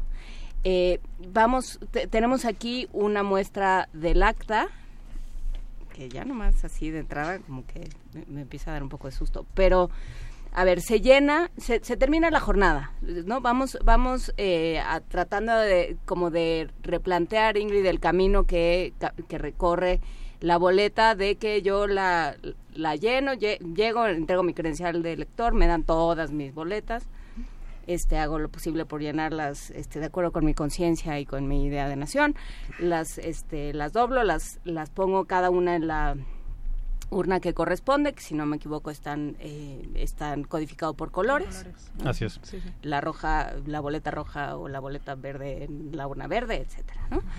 Eh, qué pasa después qué pasa una vez que se cierra la casilla Eh, bueno, eh, primeramente se van a dividir dos mesas. Eh, la primera mesa eh, será integrada por el presidente de la mesa de casilla y eh, algunos escrutadores. En esa primera mesa se van a contar todas la, elección eh, federal, que es para presidente, para senadores y diputados federales. En otra mesa se va a dividir al mismo tiempo, eh, digamos, la va a encabezar un secretario, eh, y la van a integrar otros escrutadores y algunos suplentes de, de la mesa de casilla.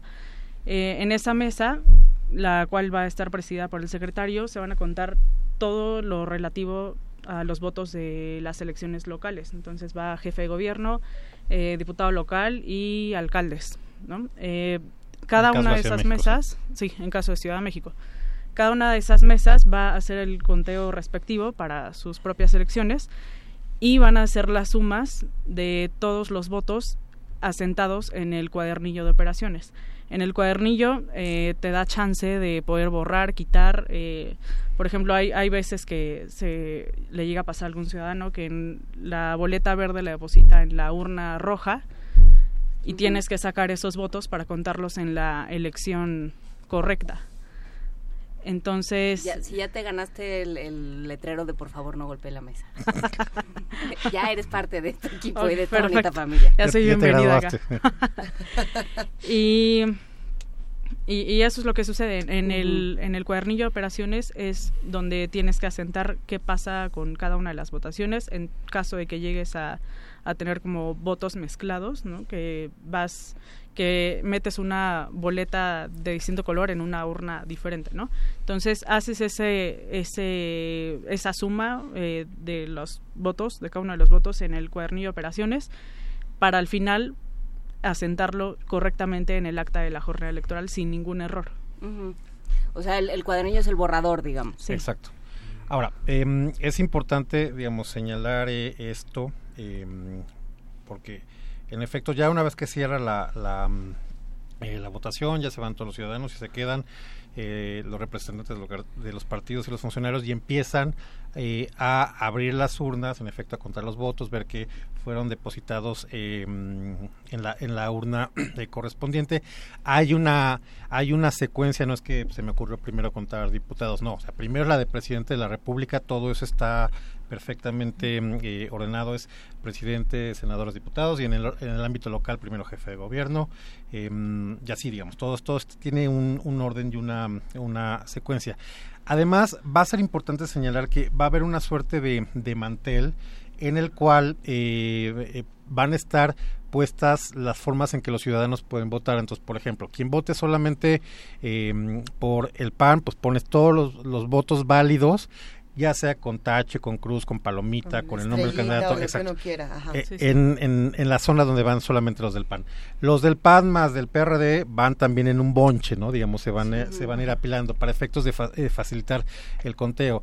Em, los votos nulos, por la razón que sea, porque tacharon equivocadamente mala boleta, porque mezclaron em, eh, partidos de coaliciones distintas. Todas las causales de voto nulo igual se van a ir em, juntando.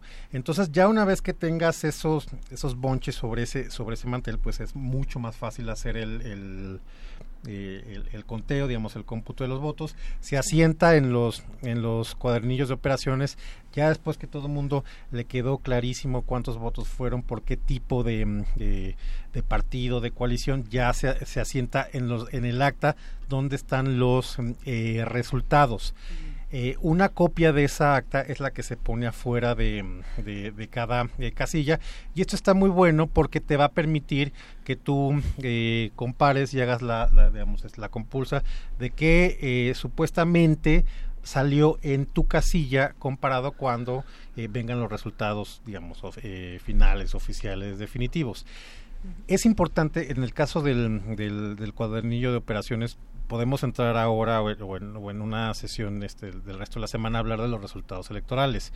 Porque también estuvo mucho esta cuestión de que si el PREP va a fluir eh, eh, lento y tiene que ver con la lógica de que para que empiecen a llegar los resultados del PREP se tienen que computar ya en definitiva las seis elecciones. O sea, no es que eh, termino la elección de presidente de la República y saco un acta PREP o, mando una fotografía solamente de, la, de, los resultados del presidente de la República y a partir de ahí empezamos a, recibir... Eh, eh, resultados de las casillas del PREP. No, o sea, hasta que no estén las seis elecciones computadas, eh, en su caso, digo, en mm. algunos casos nada más habrá eh, tres elecciones, pero en otras van a haber seis. Entonces, esto lo va a hacer complicado. Obviamente, pues es mucho más fácil los distritos urbanos, bien comunicados, que los distritos aislados.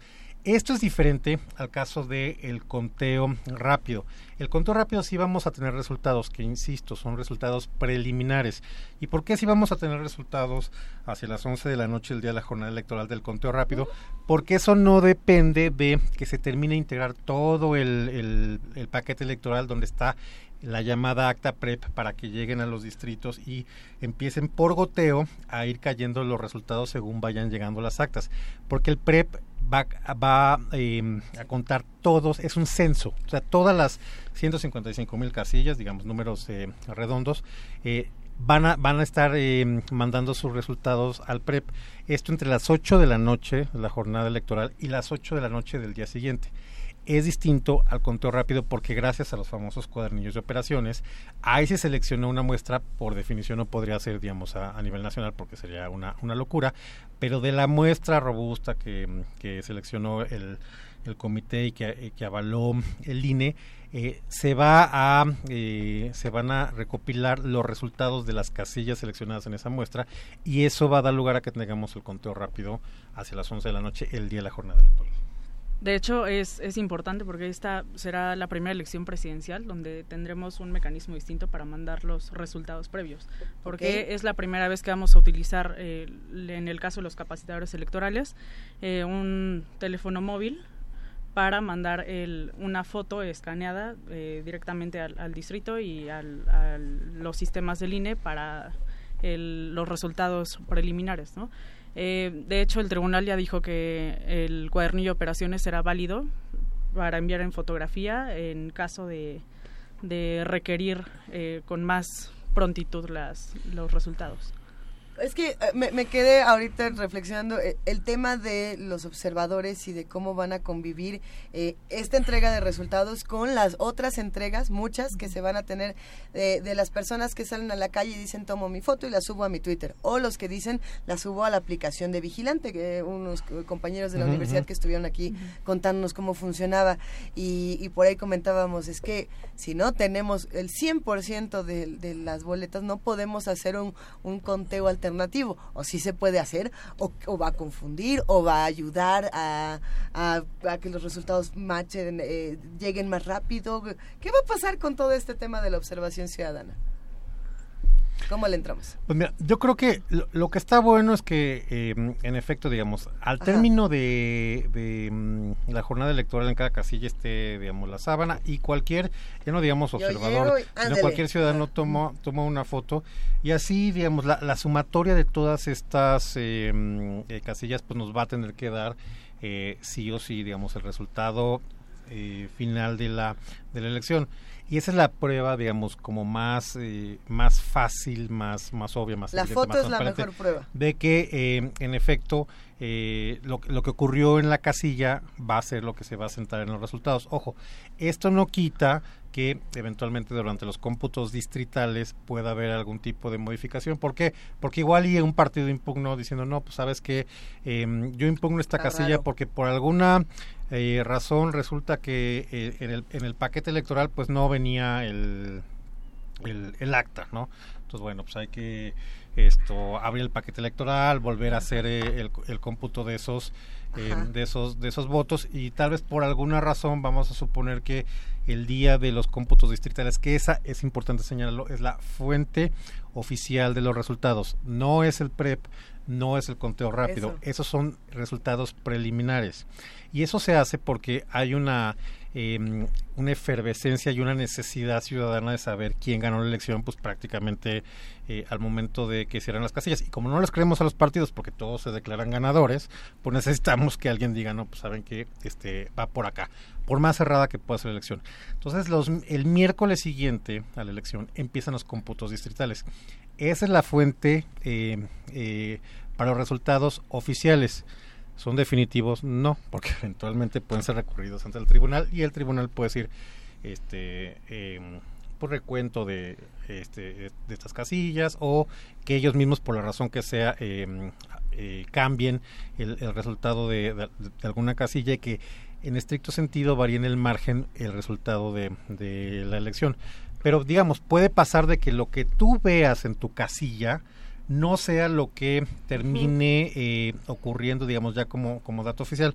¿Por qué? Porque, por ejemplo, tal vez entre todos los que estamos en esta mesa determinamos que este voto era por la coalición PXY y por alguna razón en el distrito decidieron no, es que eh, aplicaron mal el criterio, no es un voto para la coalición, es un voto nulo. Entonces, ah, pues ahí te cambia en el oh. margen de un voto hacia la coalición a un voto hacia nulo, no registrado, lo que sea. ¿Puede pasar? Sí, sin duda. Claro. Antes de, es que ahora interpretar boletas va a ser un trabajo importante, va, va a requerir una, una atención y una, una capacidad de abstracción también de, la, de los funcionarios de casilla que va a representar un reto y que, bueno, pues nos va a decir algo de nosotros mismos.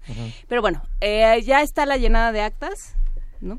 Eh, ¿qué, ¿Qué pasa con esos paquetes? ¿Cómo se cierran? ¿Quién los entrega? Porque parte de las preguntas es ¿quién entrega al INE los paquetes? Ok, eh, en el caso de los paquetes, eh, va a existir un paquete federal y un paquete local. El paquete federal va a ser entregado por el presidente de la mesa de casilla al distrito local, al distrito federal, Federal. perdón, al distrito federal. Eh, en algunas eh, ocasiones eh, se da que la casilla está un poco retirada de, de la ubicación del distrito federal. Entonces, eh, los distritos eh, electorales federales eh, generan centros de recolección y acopio de paquetes donde eh, si de tu casilla te queda más cerca dejar el paquete en un centro de recolección que irte a la Junta Distrital Federal, pues lo que haces es lo dejas en el centro de recolección y ahí personal de la Junta Federal pasa por el paquete y lo traslada. Eh, y por otro lado, el otro paquete, el paquete electoral local, debe ser entregado por uno de los dos secretarios de la mesa directiva de casilla. Eh, ahí decide el presidente en realidad quién es el, el que lo va a entregar, si el secretario 1 o el secretario 2, y es el que va a trasladar el paquete local a las oficinas de la, del distrito local de, de la entidad. Este, se tiene como instrucciones especiales para cerrar el paquete. De hecho, cada uno de los paquetes está integrado por distintas bolsas eh, de colores. Sí son muchas bolsas, son como 20 bolsas, donde te indica eh, dónde debes meter el- la fotocopia del acta de jornada, dónde debes meter las eh, boletas de votos nulos, dónde debes meter La las boletas en blanco, la lista, la bolsa rosa, que es la, la más famosa, que es la que va con el PREP y debe de ir, es la única Afuera. bolsa que va fuera del, del paquete, todas las demás bolsas van adentro, es un, A ver, es un tema. Vamos a imaginar que me dan a mí, Luisa, dedos de mantequilla, iglesias, este, las bolsas. Y, y dicen, Luisa, este, guarda por favor los, los boletos, o guarda los paquetes, o guarda el acta. Y que se me rompe. Porque sí pasa. Entonces ya no es válido. O sí es válido. Pues, Porque hasta la bolsita rota implica ya esta acta ya no contó, o ya esta cosa no sirvió. Sí, claro, las bolsas son como de material muy resistente, son de plástico como bastante Ujú. grueso, entonces sí, para está- evitar que se rompan o el agua, Sí. ¿no? Eventualmente, pues si llueve. La idea está casi pre- imposible. Ahora, también puede pasar, eso está, está previsto, que si por alguna razón en- entre todos eh, hubo una confusión y metiste eh, documentación de la elección federal en el paquete local y viceversa, al día siguiente, o sea, el lunes, está programada una sesión de intercambio de información entre el órgano federal y el órgano local para que cada quien ya tenga eh, la, la documentación que corresponde. O sea, esto también está mm, eh, previsto. Pero la idea es que entre tanta gente que esté pues, todo, con, tantos ojos que digan, ah, bueno, pues esto es eh, eh, papelería, ¿no? Digamos, de, del, del INE y esto es del Instituto Electoral de la Ciudad de México, o del de Morelos o el de Tabasco, ¿no? Para que haya clara eh, distinción de qué corresponde al órgano federal y qué corresponde al órgano local, ¿no? Sí, claro. Al, al menos eso es importante lo que, lo que comenta Horacio, porque eh, los cómputos a nivel local, al menos en la Ciudad de México, eh, empiezan el mismo día de, de la jornada. Entonces, eh, si generas, si por alguna razón se, te confías y mandas el, la paquetería local en, junto con la paquetería federal, pues la federal la van a abrir mucho después. Entonces ahí puedes meter eh, algunas boletas por error en, en dado caso y pues sí genera un problema porque si los cómputos locales son antes que los federales, pues qué vas a hacer si, si tienes boletas, eh, digamos, mezcladas, ¿no? Entonces lo que sacó el ISM, que también es una, una muy buena herramienta, que es la primera vez que, lo van a hacer, es poner un, un cierto tipo de etiquetas en cada una de la paquetería local para con una, eh, no sé cómo se diga, una maquinita Una de láser. pistola, como si fuera un sistema de, de un tag, ¿no? Ajá. Un tag para... Sí, identificar si van boletas mezcladas o no y, y eventualmente si hay boletas mezcladas, que esperemos que no, pues retirarlas, sí. Que suene, y que te avise a tiempo y que puedas retirar la, la- las boletas para ingresarlas al paquete correcto. Pero eso es solo en el caso de la Ciudad de México, digamos. Claro. Obviamente no en todos los estados está contemplado este mecanismo. Es que suena muy complejo y Es sin muy complejo. embargo es mucho más sencillo de lo que solía ser hace muchos años. Eh, eh, por ejemplo, eh, hace hace muchos años para atrás, ¿cómo eran estos procesos? ¿Qué dificultades había y cómo podemos decir? Bueno. no se No, no preocupen, ahora estamos mejor. No había Ya ninguna sé, quería hacer el dificultad. chiste, pero me lo así. no había Me ninguna mordí, dificultad, ¿no? ganaba el PRI, se acabó. Exacto, había, había incertidumbre en el procedimiento y certidumbre en los resultados, ¿no? Y los y los eh, los presidentes de la mesa van a tener un certificado de maestría al término de la jornada. Más o menos como de- Por lo menos, ¿no? De maestría en, en cómputo de escrutinio de votos.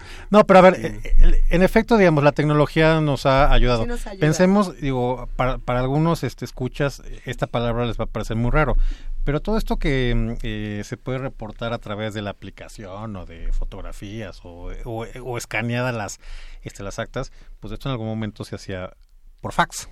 Digo, hay gente que no tiene ni idea de, que, de, de- lo que les estoy diciendo, pero, pero bueno, el asunto es que la, la tecnología nos está ayudando para hacer este eh, proceso. Sí, por fax. Por. No, bueno, Más- más hay, eh, sí hay que, hay que reconocerlo, hay que recordar, eh, creo que la primera vez que yo vi un centro de operaciones fue en el 88 y está verde este.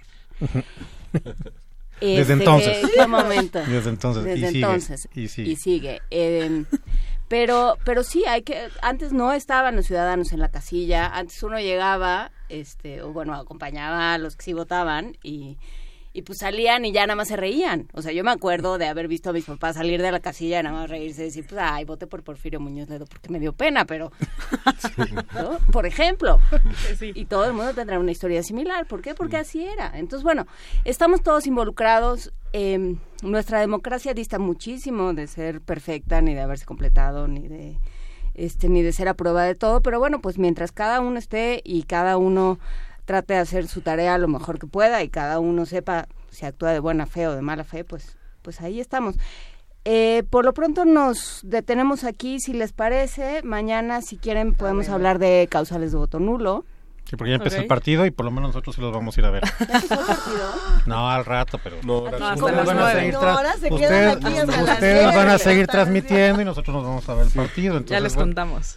eh, tus deseos son órdenes, Juana Inés. Entre 9 y 10 vamos a dar varias enciclopedias, libros, algunos grabados, pases triples. Ay, si te quieres quedar. Palcos de los Pumas vitalicios. Se van a Los, hacer los me- los mejores momentos primer movimiento durante una hora. Todos los momentos tiempo. son nuestros mejores momentos, Horacio Sí, no Y, no, ¿Cómo duda, me equivoco? Este, este ha sido un gran momento y este taller me parece que ha sido una gran oportunidad para todos los que hacen comunidad con nosotros de poder eh, sacar las dudas desde las más sencillas hasta las más enredadas con sinceridad y sin Claro. miedo a que alguien te diga eres tonto porque no sabes llenar el papelito cuando es una de las decisiones más importantes Sí. para nosotros mismos y para nuestro país. ¿no? Entonces, pues muchas gracias por acompañarnos esta mañana y nos vemos mañana. Hasta mañana. Al contrario, muchas Sí. gracias. Suerte en México. Sí. Eso, Vamos a escuchar de, de Aline Iker con los caramelos. Vamos a escuchar Vox o qué.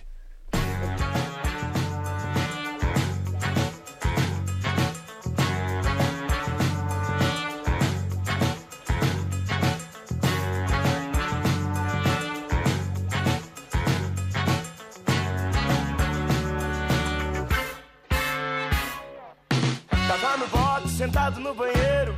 Sabe quando a gente troca ideia com chuveiro? Olhei pro espelho e vi você. Ensaboei o meu cabelo atrás da nuca o pé. E fiz questão de sete ervas nesse box. Deixa que eu seguro essa bucha ouro. Como é tesouro essa água na carne.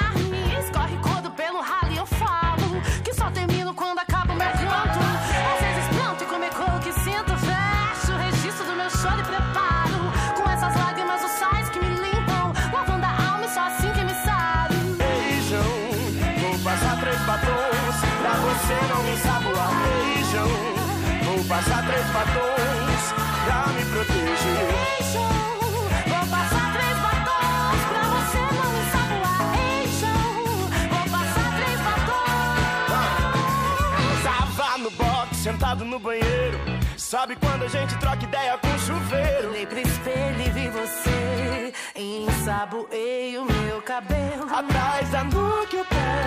E fiz questão de sete ervas.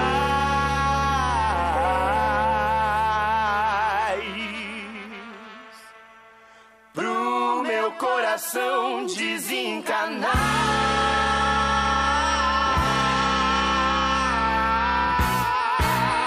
Nesse box, ok. Posso passar shampoo, não vou me condicionar com essas ideias erradas querendo me derrubar. Hidrato meu coração e disso eu não abro mão. Faço meu banho canção, Dani vem maquiar. Vou passar três batons pra você não me saboar. Ei, João, vou passar três batons pra me proteger. Ei,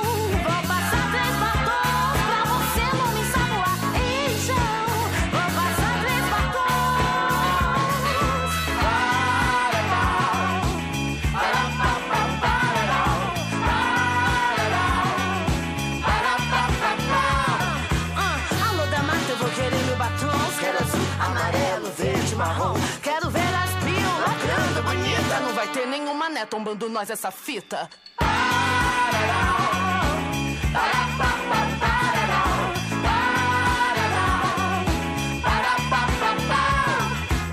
Alô da mata, vou querer meu batom. Quero azul, amarelo, verde, marrom. Quero ver as manas lacrando bonita. Não vai ter nenhuma né tombando nós essa fita.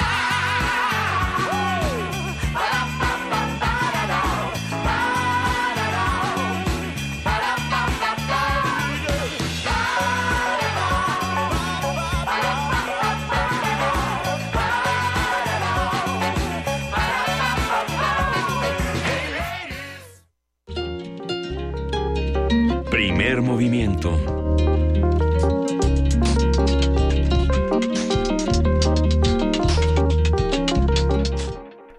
¿Qué opinan los que hacen comunidad con nosotros de nuestro taller justamente para descifrar la boleta?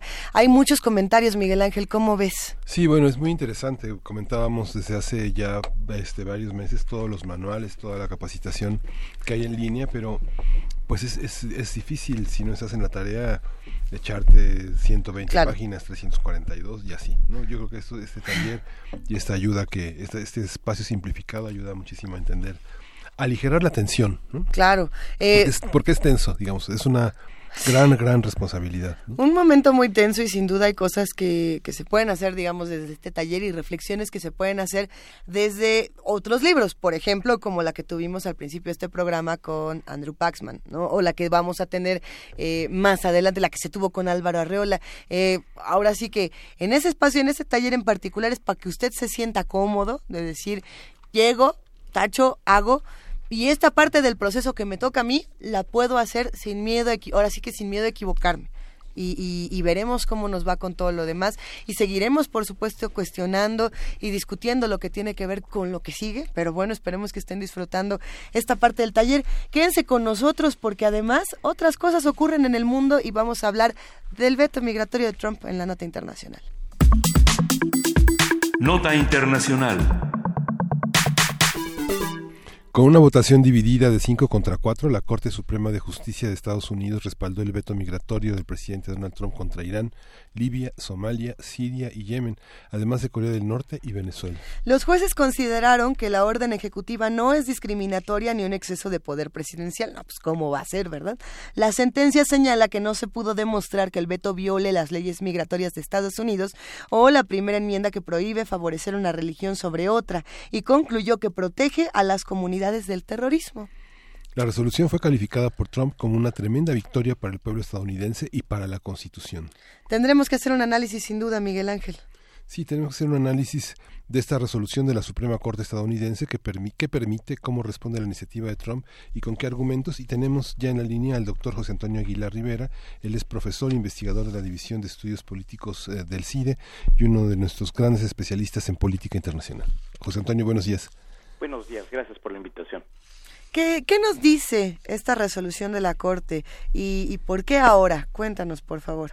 Bueno, eh, la primera cosa que hay que hacer notar es que esta es una resolución no sobre la prohibición original del presidente Trump, sino a su tercera versión. Sí.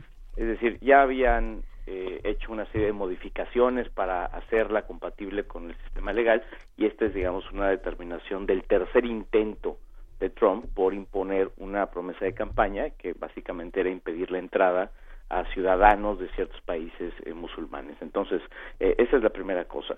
En segundo lugar, creo que lo más importante de este evento es que eh, los críticos de Trump durante muchísimo tiempo pensaron, pensamos, que los tribunales iban a ser un, eh, un obstáculo eh, muy importante para la implementación de este tipo de políticas populistas y lo que ha demostrado la Corte es que eh, la, la, los tribunales y en particular el máximo tribunal de ese país puede en ciertas ocasiones eh, pues ser un refuerzo o apoyar las medidas de este presidente. Creo que el desencanto, digamos, con la posibilidad de la Corte de parar en seco eh, las políticas más ofensivas de Trump, pues se llevan un, una sorpresa con este fallo dividido en términos además partidistas de la Suprema Corte norteamericana.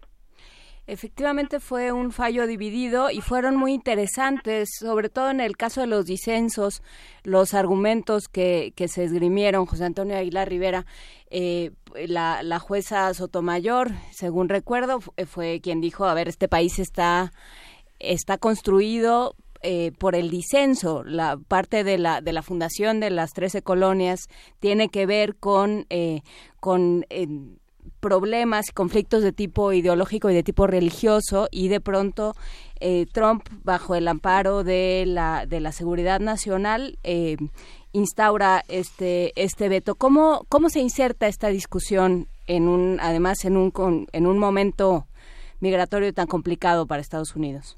Bueno, eh, yo creo que si uno lee la, el fallo de la, de la Corte, eh, se dará cuenta que eh, Trump fue lo suficientemente inteligente, bueno, no fue muy inteligente, no le quedó otra después de dos intentos fallidos de hacerlo, de excluir cualquier referencia religiosa en la prohibición migratoria. Y lo que hizo la Corte fue leer de manera muy literal el, eh, el, eh, digamos, el, el texto del- de la prohibición.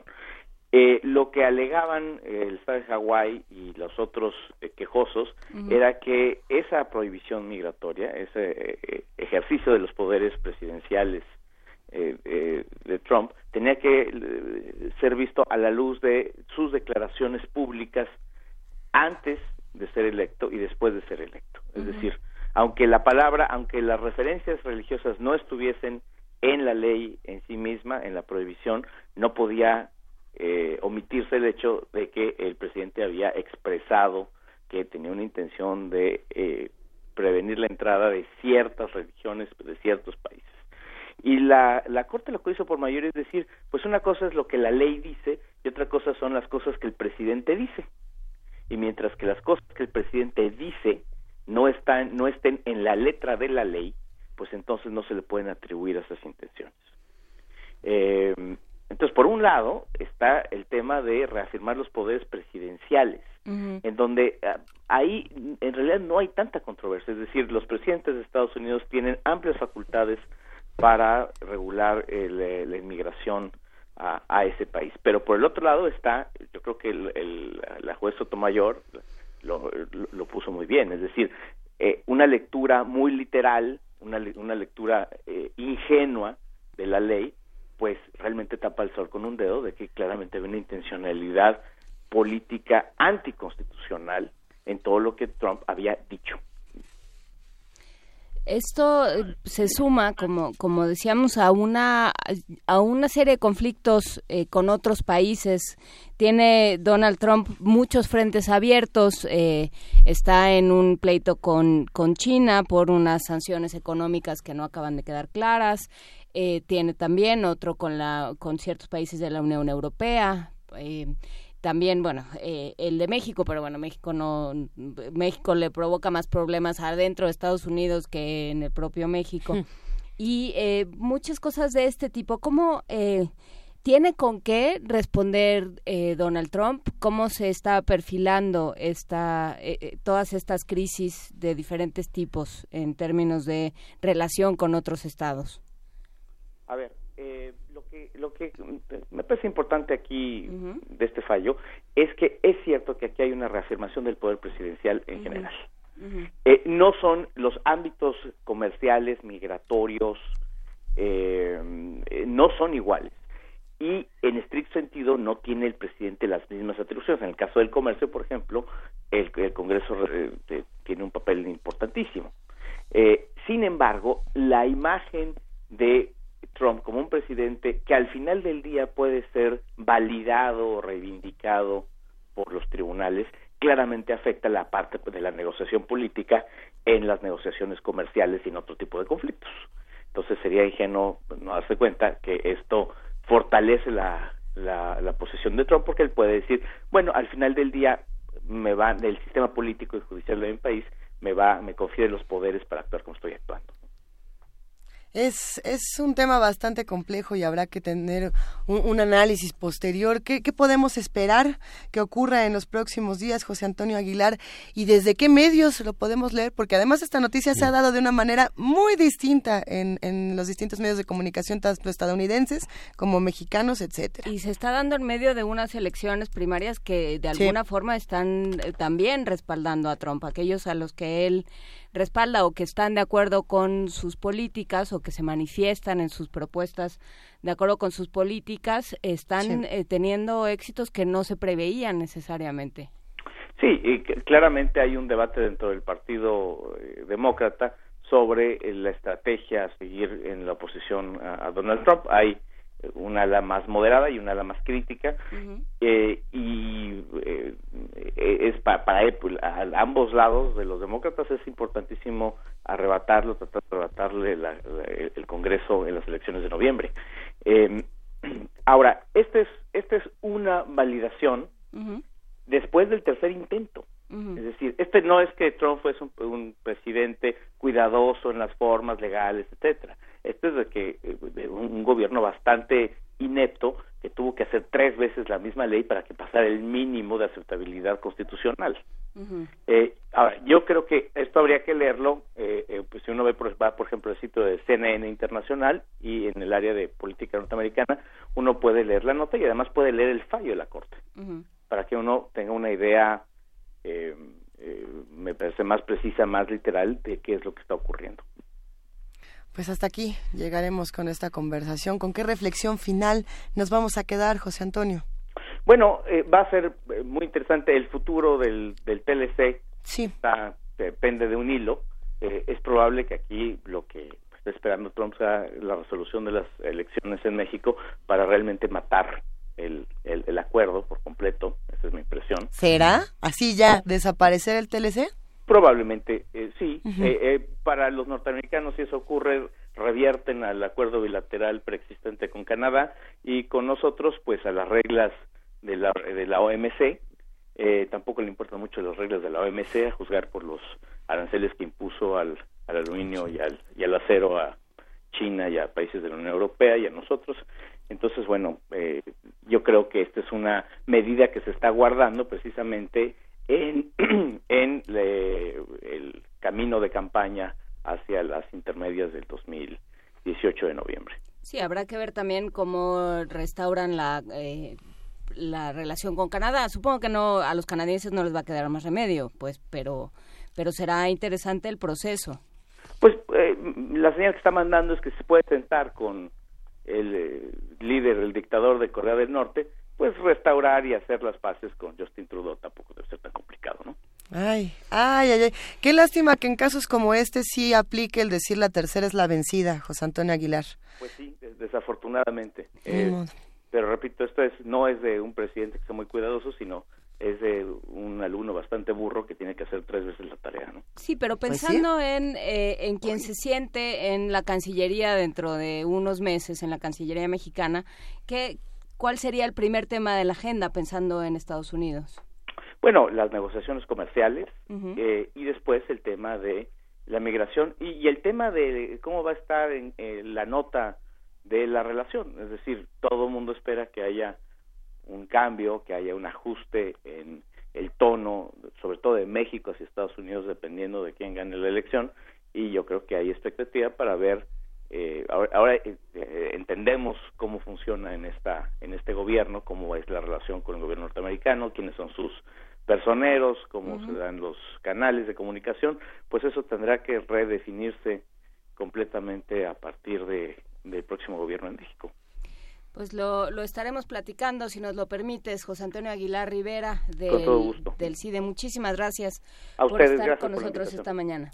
Hasta luego. Hasta luego. ¿Qué están haciendo los que hacen comunidad con nosotros? ¿Seguirán por ahí? Esperemos que así sea porque justamente tenemos una tercera hora con más información, no solamente de temas migratorios, de temas electorales, tenemos por ahí hasta matemáticas electorales, lo cual estará interesantísimo. En esta tercera hora vamos a tener también poesía necesaria, más música. Ahora sí que pueden, podemos hacer las dos cosas al mismo tiempo. Sí. se puede. ¿Cuántas cosas podemos hacer al mismo tiempo, Miguel Ángel? Pues yo creo que sí, el fútbol, eh, el radio, eh, la televisión, la enciclopedia, la tarea pendiente. yo creo que con una. Con una. Estamos a través de Radio UNAM en el 860 de AM, en el 96.1 de FM. Estamos en TV UNAM en el canal 120, en el 20.1. Y agradecemos muchísimo a todos los que hacen comunidad con nosotros, que nos escriben, que nos llaman, que nos observan, que nos espían. Vámonos a una pausa y regresamos. Primer movimiento. Hacemos comunidad.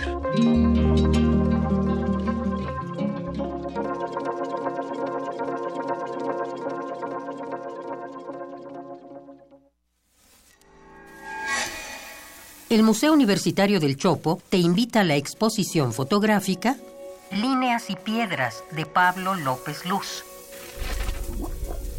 series de fotografías tomadas en México y en regiones andinas de Perú y Bolivia que aluden arquitectónicamente a culturas antiguas. Un recorrido que presenta vestigios del patrimonio arquitectónico mesoamericano que ha resistido el embate de la globalización. Exposición abierta hasta el 5 de agosto en el Museo Universitario del Chopo. Doctor Enrique González Martínez, número 10, Santa María la Ribera. Más información en www.chopo.unam.mx.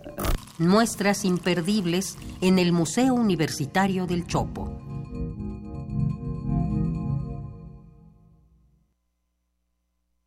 El orgullo del PRI está en todo México.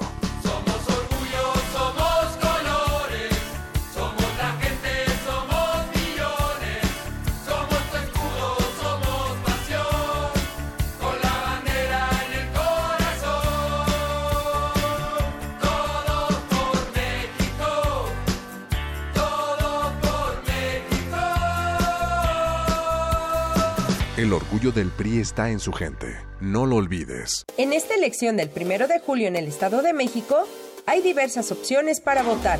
Hola, soy Lalo Bernal, candidato independiente a presidente municipal de Xonagatlán. Tú sabes que los partidos políticos han pasado solo a llenarse los bolsillos. Proyectos y necesidades han quedado en el olvido. Hoy tenemos la oportunidad de hacer las cosas distintas, con rostros nuevos, trabajo y honestidad.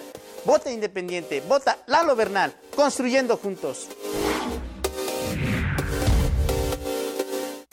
Pronto vamos a elegir a quienes nos representan y el Tribunal Electoral de la Ciudad de México sigue trabajando para resolver inconformidades de instituciones, partidos políticos y de la ciudadanía de manera que se respeten las reglas y todo sea justo. Lo importante es que sepas que el tribunal analiza y resuelve inconformidades antes, durante y después de las elecciones para que tus derechos sean reconocidos y respetados. Tribunal Electoral de la Ciudad de México. De principio a fin, justicia en tu elección. ¿Quiénes hacen la ciencia? ¿Cómo se suma la ciencia a las soluciones de los problemas iberoamericanos? Científicos, investigadores y académicos de Iberoamérica hablan de los avances en ciencia, tecnología e innovación que inciden en nuestra vida. La ciencia que somos. Ciencia que somos. Iberoamérica al aire. Viernes a las 10 y media de la mañana. 96.1 de FM. Retransmisión, domingos a las 9.30 de la mañana por el 860 de AM. Radio UNAM. Experiencia sonora.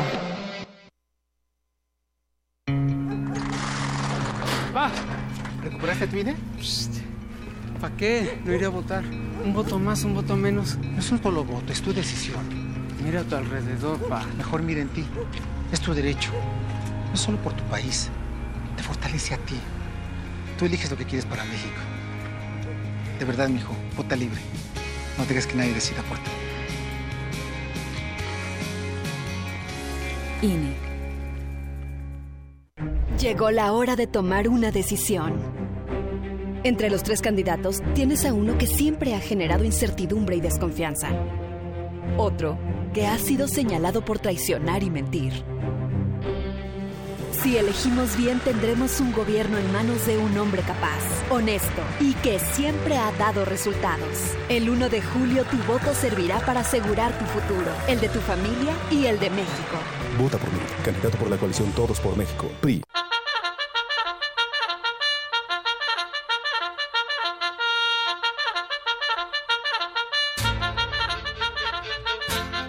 Este país necesita gente emprendedora, no partidos o candidatos mantenidos que viven eternamente del dinero de la gente. Mira qué fregones. Soy el Bronco, candidato independiente a la presidencia de México. Sígueme en Facebook y redes sociales como Jaime Rodríguez Calderón. Levántate México, prohibido rendirse.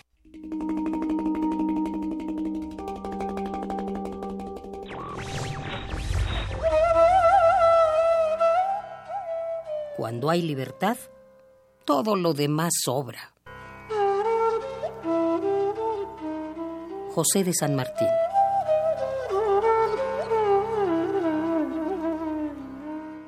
Radio UNAM. Tenemos la fusión exquisita para ti. Dos esencias finamente mezcladas que al entrar en contacto con tu ser te harán bailar. Diáspora de la danza. La música a través del cuerpo.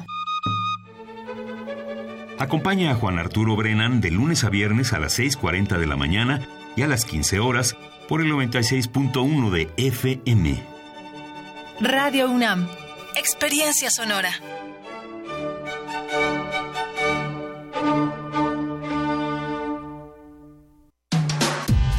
Primer movimiento. Podcast y transmisión en directo en www.radio.unam.mx.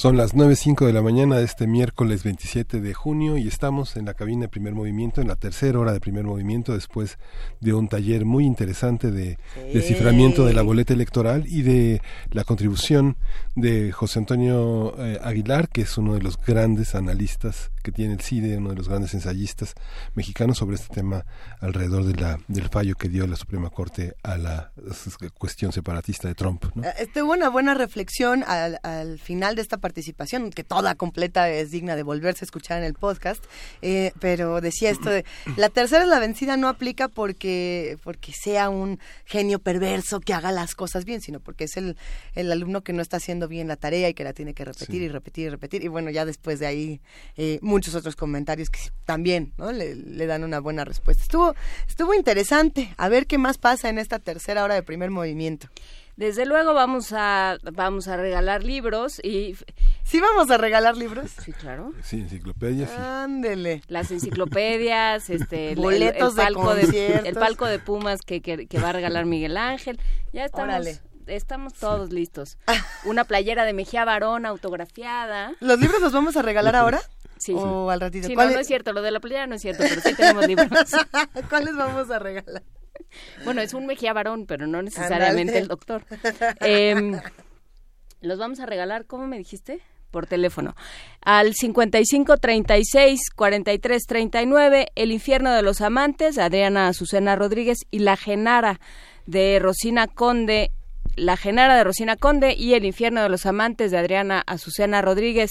Conforme lleguen a estas instalaciones, no pueden recogerlos más allá del viernes, porque acuérdense que el resto de Radio UNAM, nosotros no, pero el resto de Radio UNAM sale de vacaciones. Entonces, al 55 36 43 39, díganle a Gina, yo no estoy viendo el fútbol y quiero un libro, y se los pueden llevar con muchísimo gusto. Oye, y si sí están viendo el fútbol, pero también quieren libro.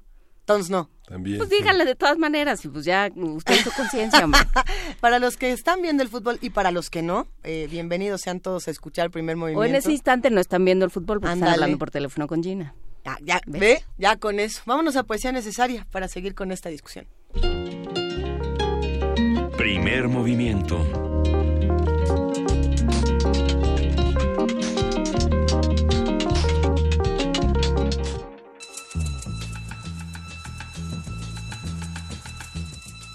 Es hora de poesía necesaria.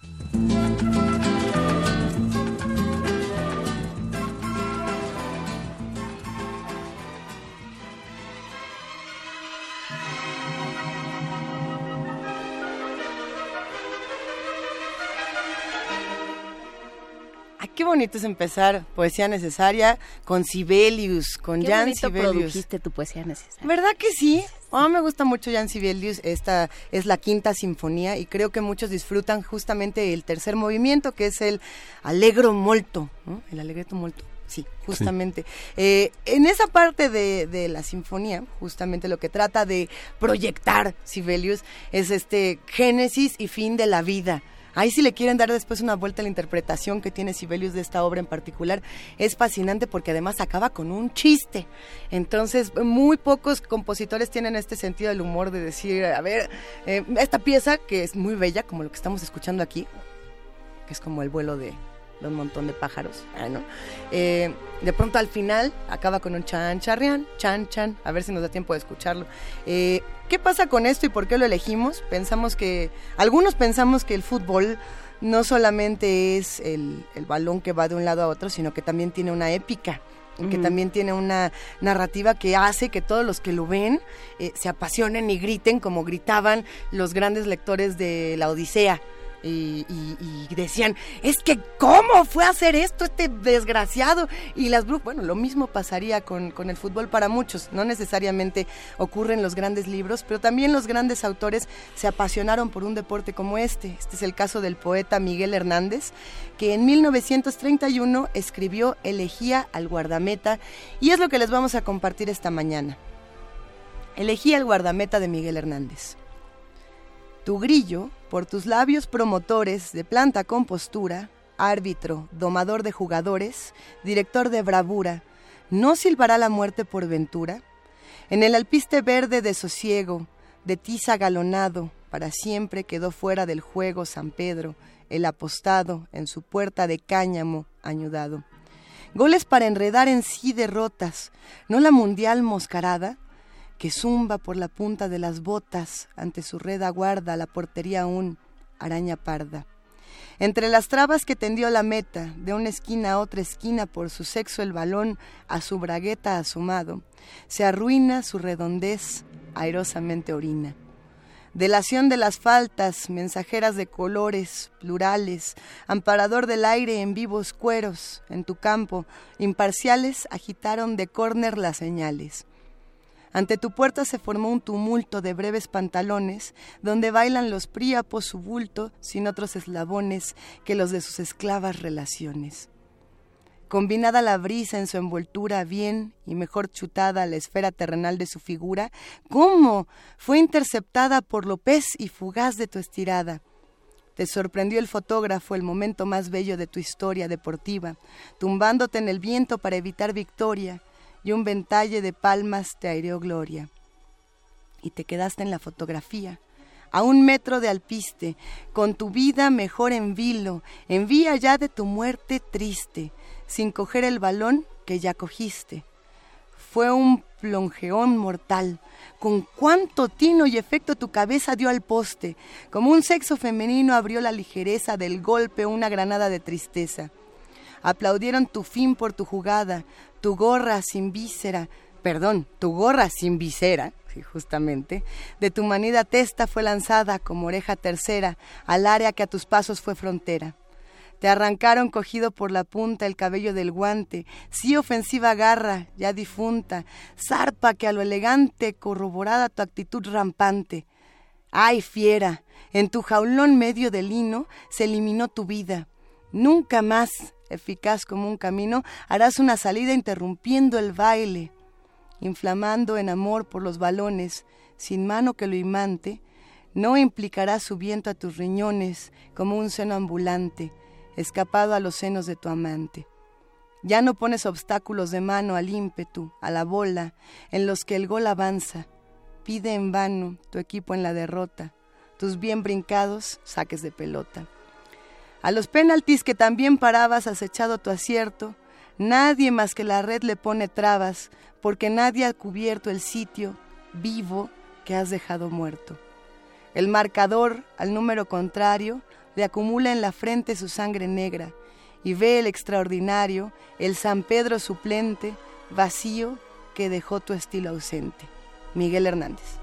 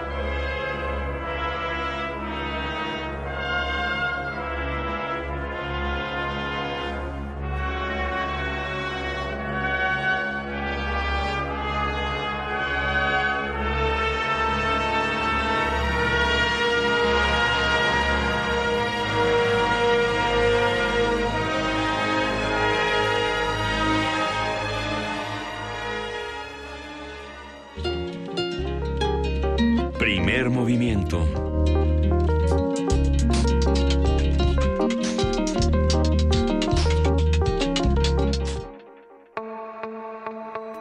Elecciones 2018. Mesa de análisis.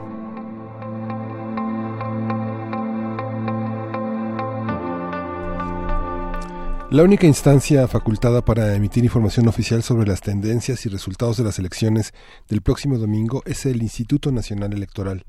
Para ello, el INE cuenta con el programa de resultados electorales preliminares, mejor conocido como PREP, además de un conteo rápido. El PREP es un sistema que comienza a publicar imágenes y datos de todas las actas de escrutinio y cómputo de las casillas conforme se vayan recibiendo. Comenzará a funcionar a partir de las 20 horas del primero de julio y concluirá 24 horas después. El conteo rápido es un ejercicio estadístico a partir de una muestra de casillas. Esto es con el fin de dar a conocer las tendencias de la votación. En esta ocasión serán seleccionadas 1.757 casillas de un total aproximado de 157.350. Se prevé según Lorenzo Córdoba, consejero presidente del INE, que se dará a conocer los resultados del conteo rápido a las 23 horas del próximo domingo. Conversaremos sobre los conteos rápidos, los sistemas de cómputo de los votos para el proceso 2018, qué hay que saber, cuáles son las matemáticas detrás del tema, qué dudas hay que disipar y cómo cerciorarnos de que la cuenta está bien hecha. Y nos acompaña para ello el doctor Alfredo Sandoval, coordinador del Departamento de Física y Matemáticas de la Ibero. Buenos días, Alfredo Sandoval, gracias por estar con nosotros. ¿Qué tal? Buenos días, Luisa, Juana Inés, Miguel Ángel. Buen Muchas día. gracias por el espacio. ¿Cómo llegar a las matemáticas electorales desde las matemáticas? ¿Cómo, eh, cómo abordarlas? Mira, aquí ya estamos haciendo un ejercicio desde un punto de vista académico. Es bien interesante conocer la procedencia geográfica, o sea, de dónde vienen todos estos, eh, toda esta información de los conteos rápidos. Generalmente estamos acostumbrados a que, bueno, llegan las 11 de la noche y nos dan ya una tendencia, ya nos dan esta clásica barrita, ¿no? Donde tienen eh, los rectángulos, ¿no? Tanto por ciento un candidato, tanto otro y tanto otro, y así como que se acabó el partido. Es como estar viendo nada más el marcador final después de tanto tiempo, ¿no? De campañas, de gastos, de debates y todo. Entonces, desde la academia estamos haciendo ejercicios un poquito diferentes, considerando la experiencia de elecciones pasadas y utilizando los mismos datos oficiales que son abundantes, son, bueno, accesibles también y me- nos parece también que didácticamente son muy aprovechables para la población. Y entonces, si nosotros eh, en el momento en que se esté generando el, el- el resultado, tenemos la información, y cuando me refiero a nosotros me refiero a la población en general, saber de estas 7.800 casillas que se utilizan para el ejercicio estadístico, cuántas vienen de qué estado y de qué distrito. Es una información interesante. En México hay 300 distritos electorales, pero no todos están uniformemente distribuidos en los estados de la República. ¿Sí me explico? El, el distrito es una medida de qué tanta población hay, hay, hay, hay en un área geográfica. Entonces, hay estados de la República, como por ejemplo Colima, que tiene solamente dos distritos electorales. Entonces, aporta en proporción mm, pues menos del 1% de la, de la votación total que se va a computar en el día de la elección.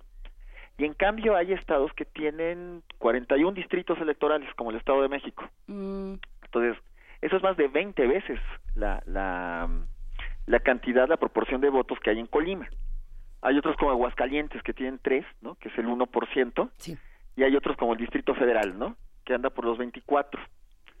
Entonces, si a la hora de que recibimos la información del conteo rápido del INE y vemos de dónde vienen, podemos hacer un, un atraso, un- un- una parte gráfica donde se ve una especie de carrerita si ordenamos de mayor a menor eh, número de distritos, o sea, un estado, empezando por el Estado de México, seguimos con Distrito Federal, luego seguimos con Veracruz, con Jalisco, con Puebla, vamos generando un, un trazo eh, muy semejante a una carrera para ver qué ocurre. Y con esto también podemos apreciar las tendencias, cuáles son las preferencias, realmente dónde tienen arraigo los candidatos. Eso generalmente no lo tenemos y sí lo podemos ver por medio de la matemática. Y bueno, también esperamos que la información oficial del INE nos proporcione ese, ese dato geográfico en tiempo real. Sería muy deseable, sería muy bueno. Sí, me, Eh, sí- a sí- ver. sí me expliqué. Ahorita estoy con Es que- o con Juana Inés. A ver, es- estamos todos aquí, pero estamos tratando de entender lo de la carrerita. A eso fue todo. A ver, eh, hay un conteo rápido que se hace de manera estadística. Ajá. eh, y se toman, eh, sí, se toman muestras de cada uno de los de, de- de los estados. Se- ¿Son de todos los estados? ¿Todos están representados, aunque sea con un distrito o no? No, desde luego. El INE es muy claro en cómo genera el muestreo Ujú. de estas 7.800 casillas.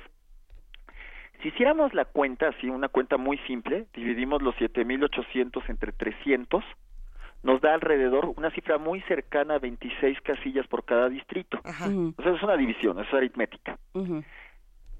La idea de un distrito electoral es que represente una población. La idea legal es que todos los de que- es que haya equidad, que todos los estados, todas las poblaciones estén igualmente representadas en la población.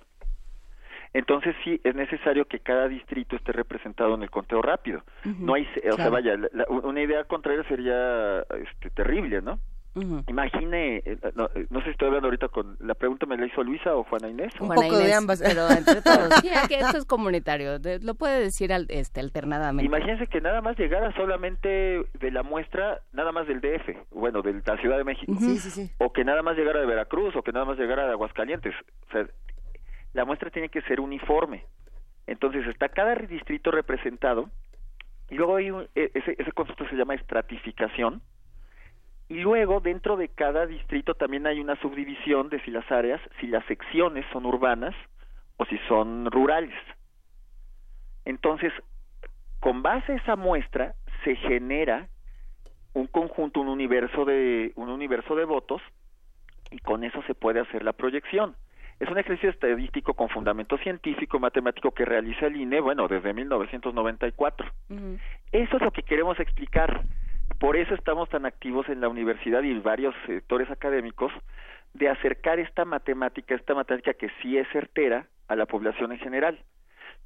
Si tenemos 150 mil casillas y solamente tomamos 7 mil, pues la gente puede espantar, ¿no? Dice, bueno, ¿cómo van a hacer para que con 5% de las casillas proyecten lo que va a ocurrir, ¿no? Y para que a las 11 de la noche ya tengamos una idea certera de la tendencia. Así es. Pues es que el asunto es que esa, esa muestra está tomada de manera representativa utilizando cada distrito. Y lo que les decía hace un ratito era que cada estado tiene diferente número de distritos. Entonces, por ejemplo, Colima no aporta la misma cantidad de votos que, que el Estado de México, o que Puebla, o que Jalisco, ¿no? Algo, algo que comentábamos justamente el día de ayer, Alfredo, y que, y que me resultaba interesante era pensar eh, si este mismo tipo de matemáticas se utiliza tanto para los conteos como, por ejemplo, para otro tipo de, de espacios en las elecciones, como pueden ser las encuestas, ¿no? Porque muchos decían, es que, a ver, las encuestas no sirven para nada porque nada más toman una muestra. Y lo mismo se dice para los conteos. ¿No? Y entonces se genera una controversia que a lo mejor no es igual y a lo mejor estamos confundiendo una cosa con la otra. ¿Cómo aclaramos? ¿Cuál es la matemática detrás de los muestreos? Bueno, es que en realidad el conteo rápido, bueno, tiene, tiene un segundo nombre sinónimo, se le llama encuesta nacional. Claro, no tiene este, mo- es- es- este elemento volitivo, o sea, de la voluntad, o sea, porque no le estamos preguntando, no es un exit poll, que, uno- que cuando uno salga le diga, oiga, ¿por qué candidato votó? Y entonces uno decida si da o no la información y si es cierta o no es cierta. Ajá. Cuando uno tiene una manta en el exterior, que es un elemento legal, en la manta vienen los totales y entonces uno sabe de esa casilla cuántos votos tiene cada candidato. Si nosotros tomamos 7000 de esas mantas, bien distribuidas en los 300 distritos, entonces lo que estamos haciendo en realidad es una encuesta, estamos diciendo cuántos votaron por cada quien. Esto pero, es- pero entonces también algo que- importante que estás diciendo, Alfredo, es que esta es una encuesta que sí tiene, digamos, una probabilidad o una un acercamiento mucho más realista que una encuesta como las que hemos visto en las últimas semanas. Es decir, eh, los resultados, hablábamos de tres encuestas, por ejemplo, al principio de este programa, que era la de reforma financiero y la de, si no me equivoco, parametría, ¿no? Por tomar tres muestras, nada más, este, podríamos tomar muchas más. Eh, y de pronto alguien decía, es que los resultados podrían cambiar abismalmente porque en este tipo tipo de encuestas no se toma en cuenta siquiera si se tiene o no credencial de elector por ejemplo. Eh, ¿Hay una diferencia, se va, se va, a tener una diferencia radical o se podría en, en un proceso como este? Mira, en la encuesta nacional, lo que es el conteo rápido, sí, sí, sí. que hace el INE, ahí la confiabilidad es enorme, es lo del 95% sí. del orden del, de, con 1%, 1 en el intervalo. O sea, uno no da una respuesta, uno no dice, tal candidato va a tener el 27%, Ajá. sino lo que uno dice es, el candidato va a tener entre 25 y 20, bueno, en este caso de entre 26 y 28%, o sea que es un margen de error del 1%.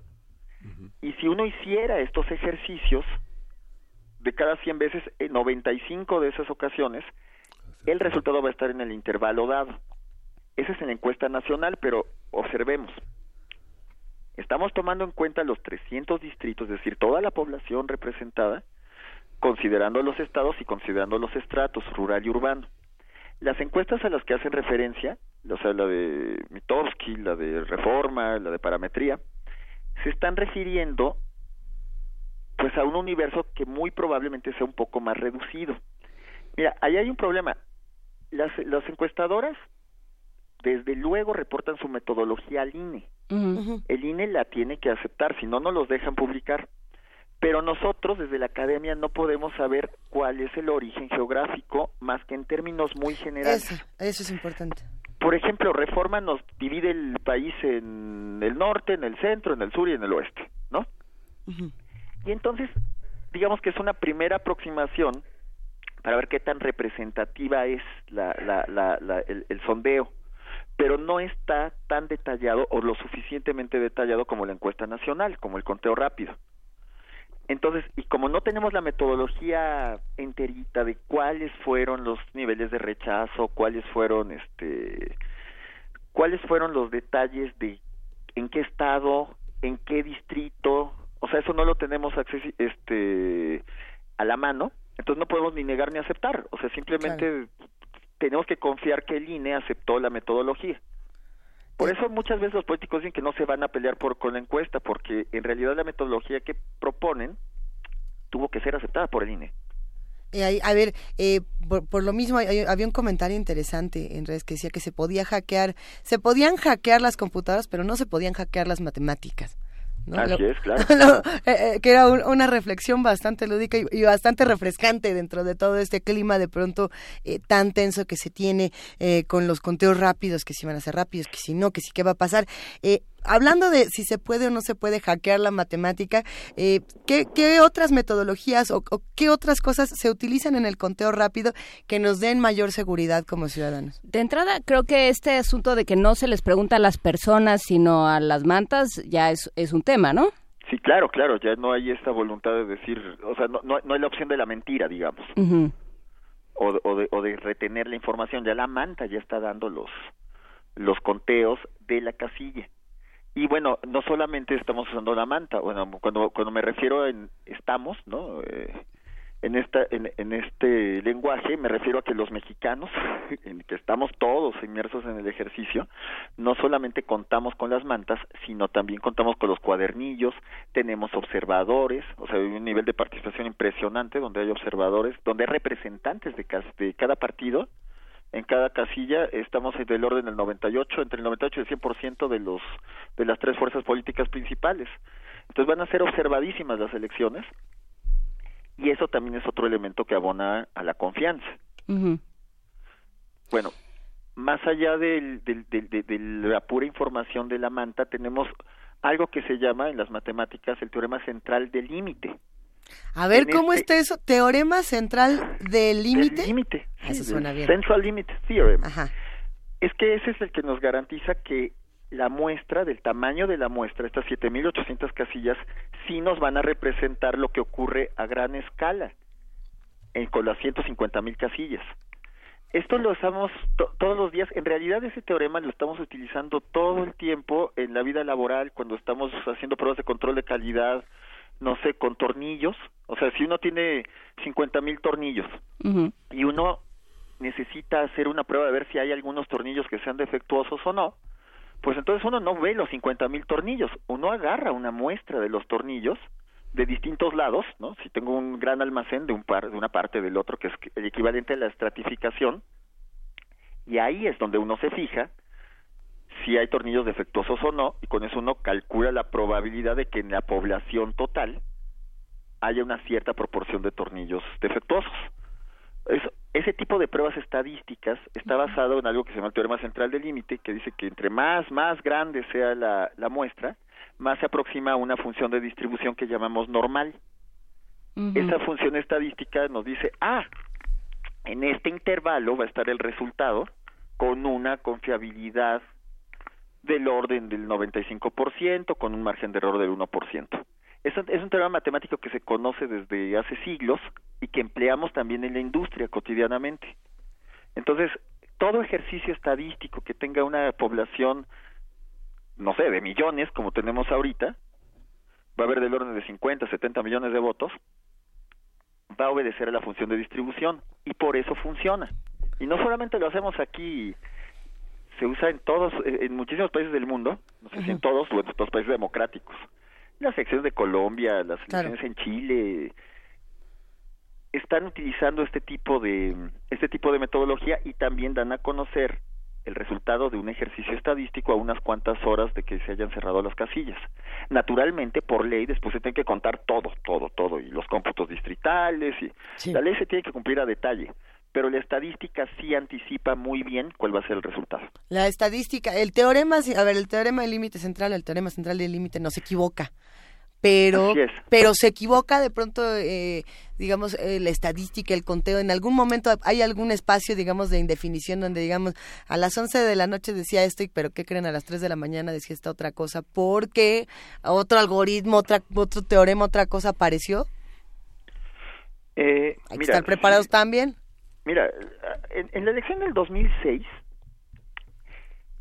hubo dos candidatos punteros muy cercanos. Y entonces la misma estadística predice que hay un traslape de intervalos. O sea, uno dice va a ser tanto por ciento más menos algo y el otro candidato tanto por ciento más menos algo. Y el menos algo de alguien con el más algo de alguien se superpone.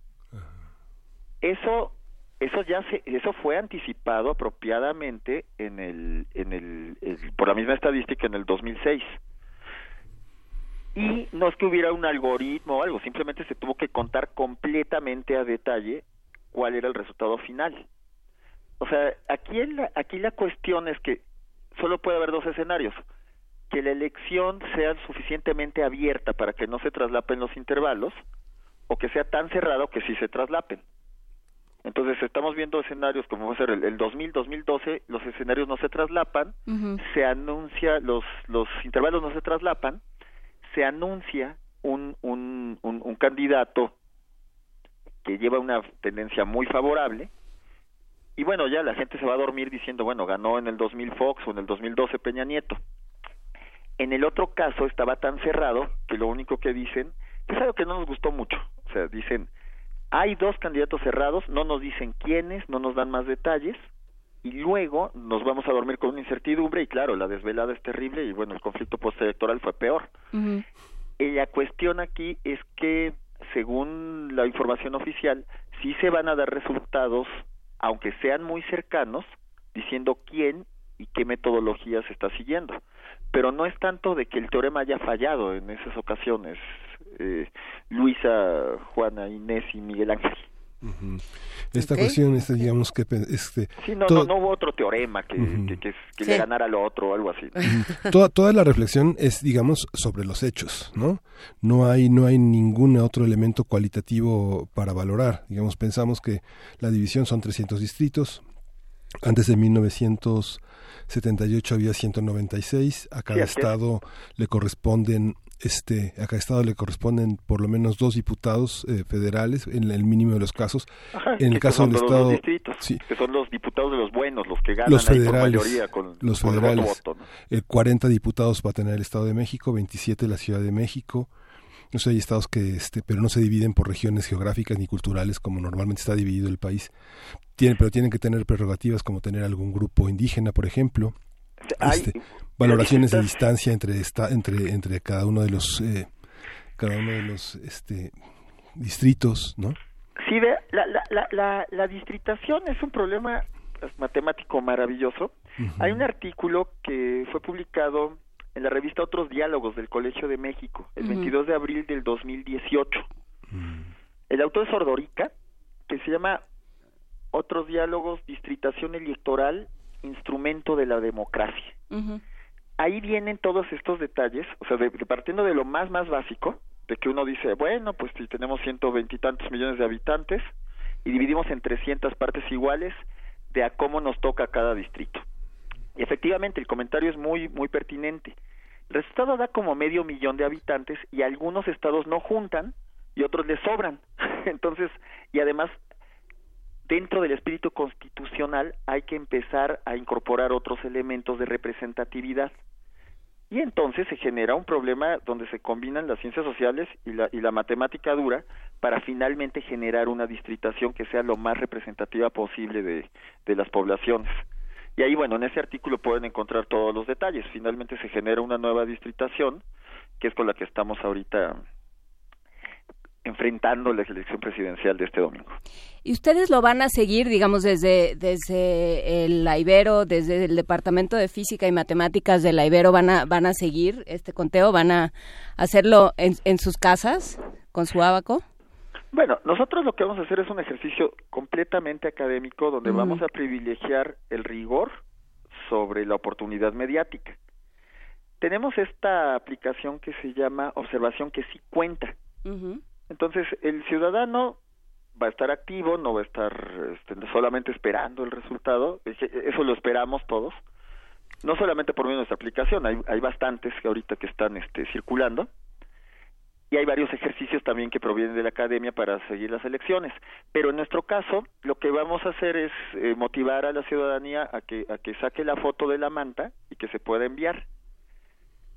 Antes, por la mañana, también hay este, este ejercicio de mm, si uno está en una casilla y uno va a votar, percibe el ambiente, entonces manda una carita triste, contenta.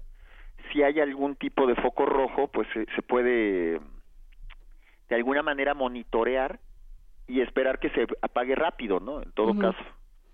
Eso es por la mañana y por la tarde con la foto de la manta llega aquí a un servidor. Nosotros no vamos a estar dando resultados en vivo, ni estamos implantando a nadie, ni estamos haciendo, pero sí podemos usar la información para hacer cierto tipo de análisis. Por ejemplo, en la distritación, ver el simple hecho de ver quién nos envía información y qué de re- y qué región geográfica ya nos sirve para ver qué tanto se puede hacer esta participación ciudadana por medio de apps que de alguna forma es, es inédita en México porque no se había hecho en elecciones anteriores pero en el mundo sí se ha hecho mucho se ha hecho en Nigeria se ha hecho en Albania se ha hecho en Rusia se hizo en el Chile de Pinochet inclusive, bueno, todavía no había los iPhones, pero sí había estos ejercicios como de estar monitoreando resultados.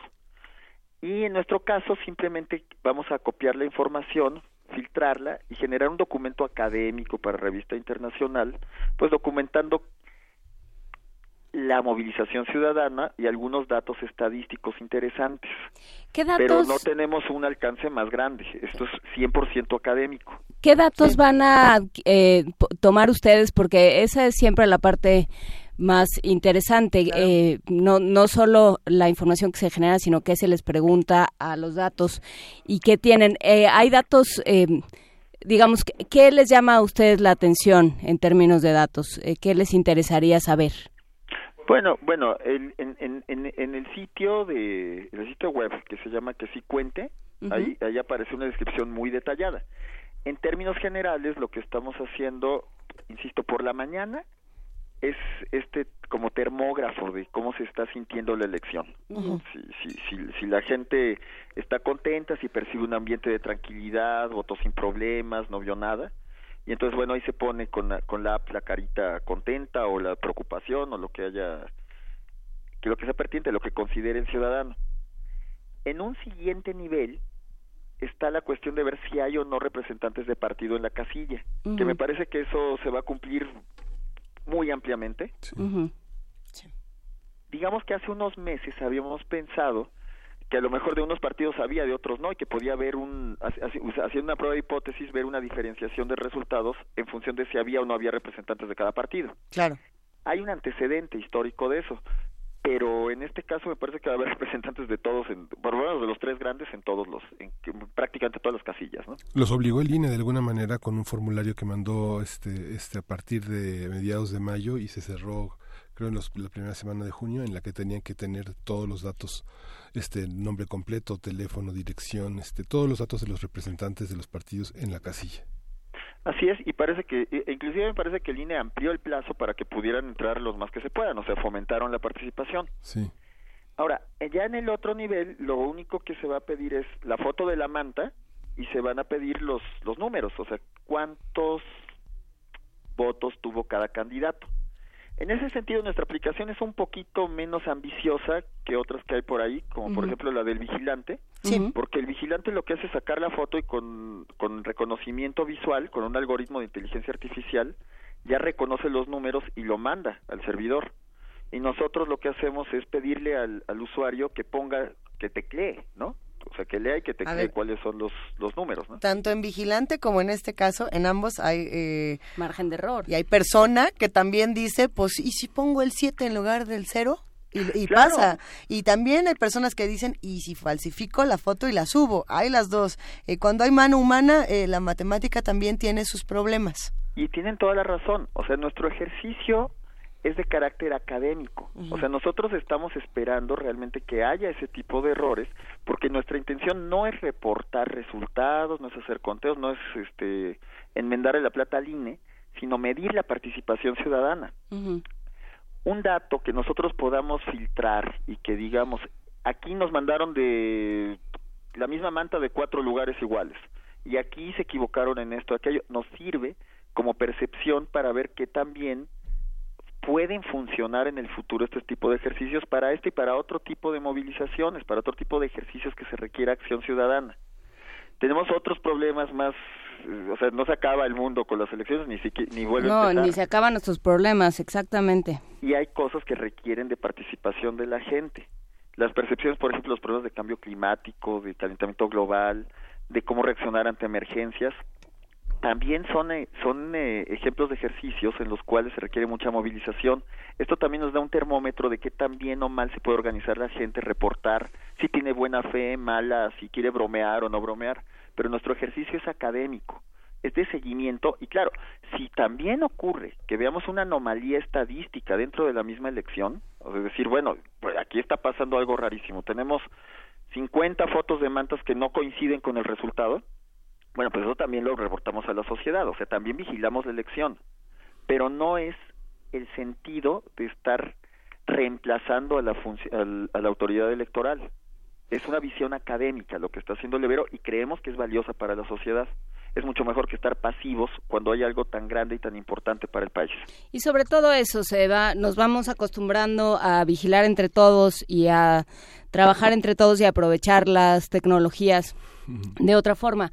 Ah, estoy frente a un comunicado de justamente de la Universidad Iberoamericana que dice los pasos para usar la aplicación son descarga la app que si cuente para usar la aplicación ingresa algunos datos, edad, estado y sección electoral, elige cómo deseas capacitarte por un video manualmente o infografía, agrega una casilla, selecciona a los representantes de partido presentes en la casilla, eh, puedes calificar el ambiente electoral. Ajá, claro, eso es lo de la mañana, sí. Tras concluir los comicios, captura los resultados, toma foto de la sábana electoral y apunta los resultados que aparecen en ella, envía fotografía y resultados, podrás revisar el número de sufragios para candidato a la presidencia, puedes compartir la información por redes sociales y puedes capturar información de otras casillas. Será interesante. La aplicación se llama Que sí cuente y ojalá podamos platicar con ustedes, Alfredo Sandoval, la próxima semana eh, y las ah, que sigan para, para saber en qué va este ejercicio, qué resultó y sobre todo qué, qué supimos. No, les agradecemos muchísimo el espacio. Les digo, desde la academia es bien importante acercar estas matemáticas, este tipo de ejercicios, y desde luego lo que podamos obtener lo queremos compartir a la sociedad y su medio es privilegiado. Pues que vivan las matemáticas y a observar a los que hacen uso de ellas para que justamente tengamos los resultados eh, que queremos en estas elecciones que son los que son, ¿verdad? Gracias. Alfredo Sandoval. Un abrazo, muchísimas gracias. Un Hasta gran luego. abrazo. Tenemos más información para todos los que están haciendo comunidad con nosotros. Sí. Y si no me equivoco, tenemos hasta boletos. Sí, tenemos boletos. Vamos a la, la Dirección de Difusión y Fomento a la Cultura del Instituto Politécnico Nacional. Nos envió, nos, nos da, nos ofrece cinco cortesías dobles para los conciertos de la Orquesta Sinfónica del Politécnico, Ah, que es maravilla. este jueves a las 7 de la noche y el próximo sábado a la una de la tarde. Está como director orquestante Lanfranco Marcelletti y como violinista este este violinista tan virtuoso que es Alfredo Reyes Logunova.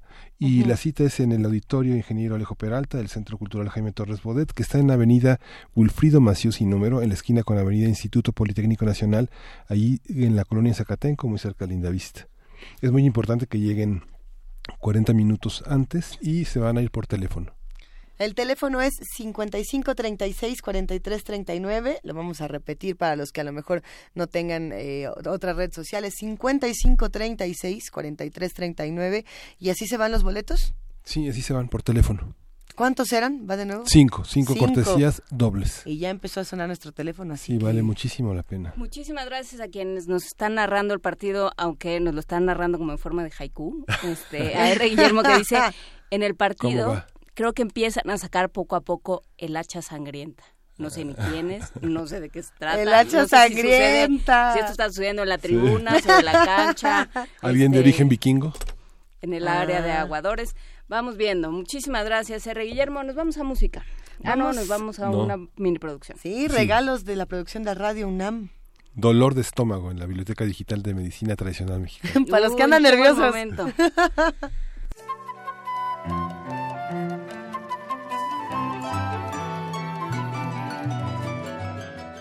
Biblioteca Digital de la Medicina Tradicional Mexicana. Dolor de estómago. En el Mercado Sonora. Disculpe, señora, ¿tiene algo que me pueda servir para el dolor de estómago? La manzanilla, la hierbabuena, es más, más indispensable. Contra dolor de estómago, pues sí, son cosas amargas. Está lo que se le llama una hierba que se le llama este simonillo, la prodigiosa, el estafiate. Sí, son hierbas que sirven para dolor de estómago.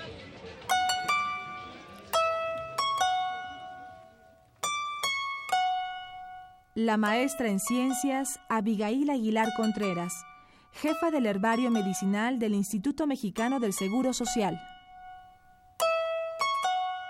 En México podríamos decir que el 80% de la población mexicana siempre ha tomado una infusión, que aquí en México le llamamos tecito, para un dolor de estómago. Esta población conoce de plantas. Las zonas en donde están las grandes ciudades y todo, ahí es donde se ha perdido el conocimiento. Pero el gran territorio nacional que está en las comunidades, en las zonas rurales y todo eso, la curación siempre es con plantas. Entonces, no podemos decir que ese conocimiento este, no existe, al contrario, existe y es vigente. En el territorio nacional, yo diría que en el 80% la medicina herbolaria resuelve problemas de salud. Los medicamentos en la actualidad están tan caros que una alternativa, ya no nada más médica, sino económica, son las plantas medicinales. Y como ahora han florecido más grupos académicos, científicos que estudian este tema, yo creo que le veo un gran futuro. Aunque ahorita no me crean, pero yo creo que sí.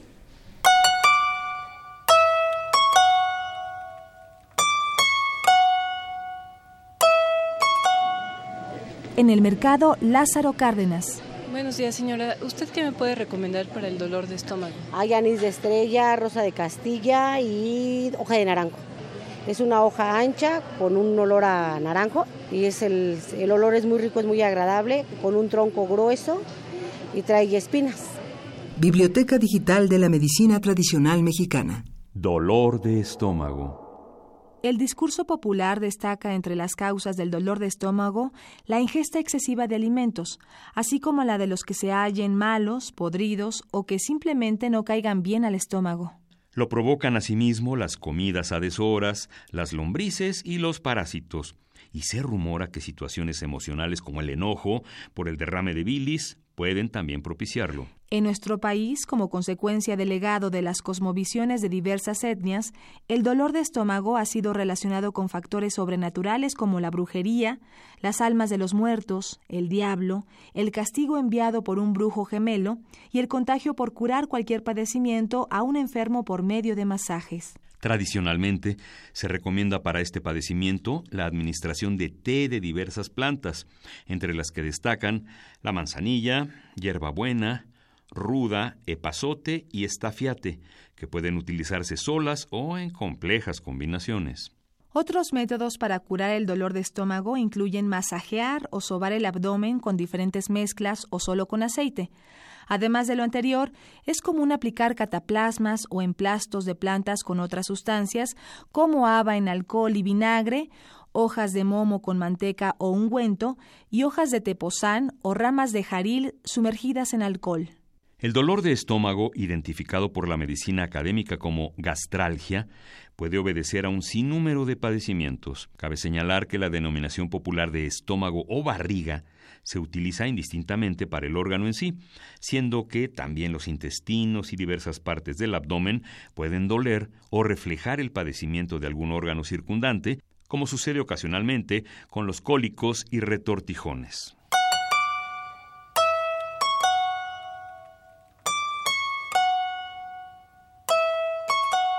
La información que aquí se presenta puede encontrarla en la Biblioteca Digital de la Medicina Tradicional Mexicana, una publicación de la UNAM a través de su programa universitario México Nación Multicultural. Producción y guion Mira Kellerman, con el apoyo de Andrea González Márquez.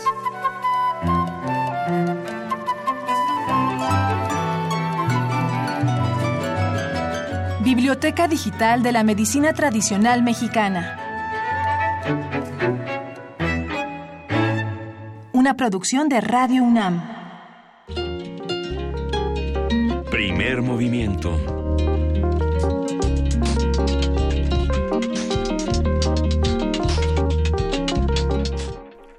Y en este momento son las 9 de la mañana con 53 minutos. Para muchos es un momento crítico, pues sean los que están viendo el partido del fútbol, sean los que estén analizando el proceso electoral, sean los que estén definiendo muchas cosas para nuestro país. Es un día importante. O los que están tratando de entender con la medicina tradicional mexicana qué hacer con su dolor de estómago y Oh, qué les está diciendo su dolor de estómago de ustedes en estos momentos. Eh, Raquel Martínez dice, no aseguro haber entendido todo, pero puse toda mi atención en el tema de los conteos rápidos. bueno. Vale la... eh, vale la pena rescatar esta eh, el nombre de esta app de la del Departamento de Matemáticas de la Universidad Iberoamericana, que sí cuente.com, que llama a una participación, eh, sobre todo para realizar un ejercicio académico en el que será interesante, pues eh, del cual será interesante formar parte, pero bueno, pues ahí está. Eh, también dice Fernán, la mejor herramienta para disminuir las dudas sobre el conteo y diseño muestral es que el INE abrirá los datos y el flujo de la información con los candados de seguridad pertinentes, pues también. Es que ahí entra el problema justamente de eh, lo vulnerables que pueden o no ser las plataformas. Algoritmos aparte, es muy complejo hacer una plataforma en la que se pueda subir esta cantidad de información a la velocidad que se sube, porque aunque parece que es lento, es muy rápido eh, entendiendo lo, la magnitud de, de cosas que entran a la plataforma y hacerla segura pero además abierta me parece que podría ser algo muy complicado en una de esas sí se puede hacer habrá países donde se haga yo me pregunto creo que no un, pa- un, ah, países donde digan a ver vamos a abrir todas las plataformas para que vean ahora sí que voto por voto cómo va entrando a la a- al Es sistema que sí se va, sí se está, No se ve. ¿no? Se ve. Por ejemplo, en la consulta que hicieron para la. Constitución eh, de la Ciudad de México, se veía cómo se iban acumulando esta... se, se ve cómo se acomodan, Sí, se ve pero no puedes llevar un conteo exacto, No. o sea, no puedes mostrar eso porque sería se blo- se, se trabarían pues las plataformas. ¿no? Sí. Según lo que yo tengo entendido.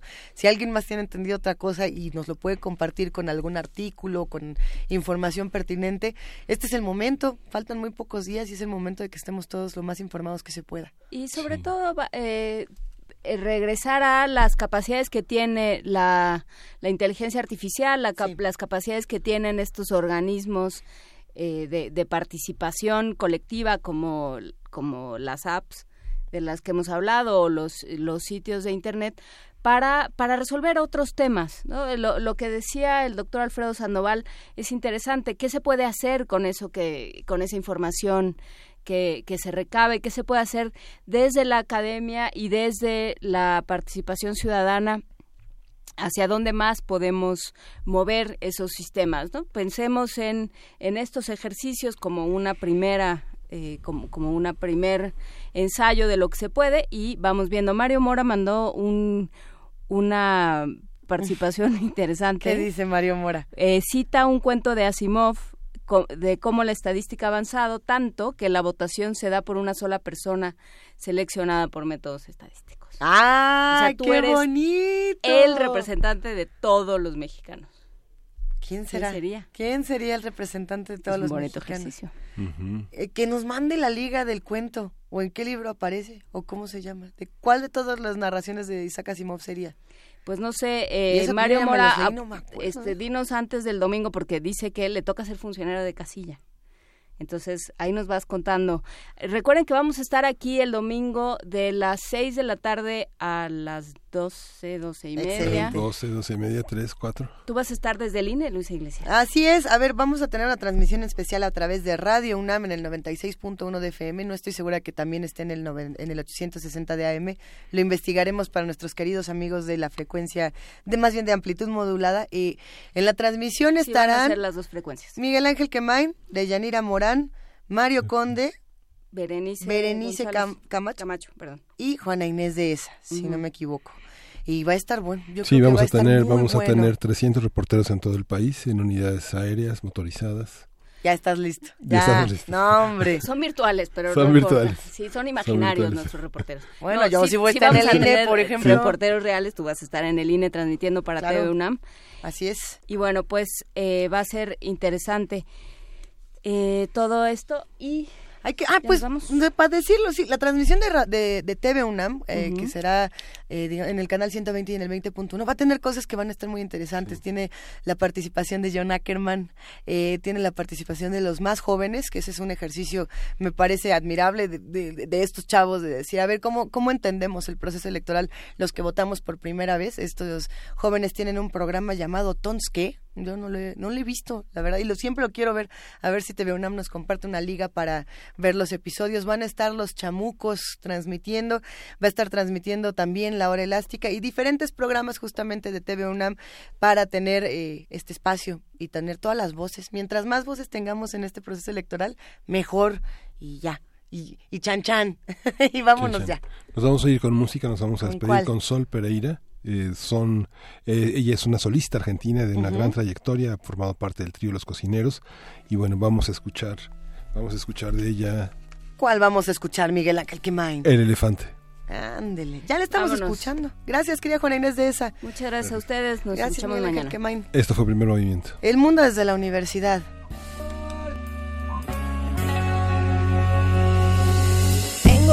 De un ser bloqueado, no logro un centro, voy hacia el costado. Aún así activo, hago muchas cosas, me invito vino, me regalo rosas, trato de hacer todo para adelante, de incentivar, aunque ya no aguante, sola me distraigo, pienso en la existencia, me digo a mí misma ser feliz no es mucha ciencia, nada es para siempre, nada es permanente, trato de insistir para que entre en la mente, seguir caminando, eso es lo importante, seguir adelante con un paso de elefante. Soy un elefante, soy un elefante, voy a paso firme, fuerte y elegante. Soy un elefante, soy un elefante, peso más que tu realidad.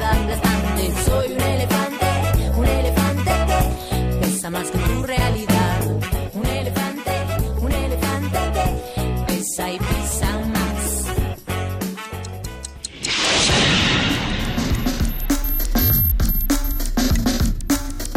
Radio UNAM presentó Primer Movimiento. El mundo desde la universidad.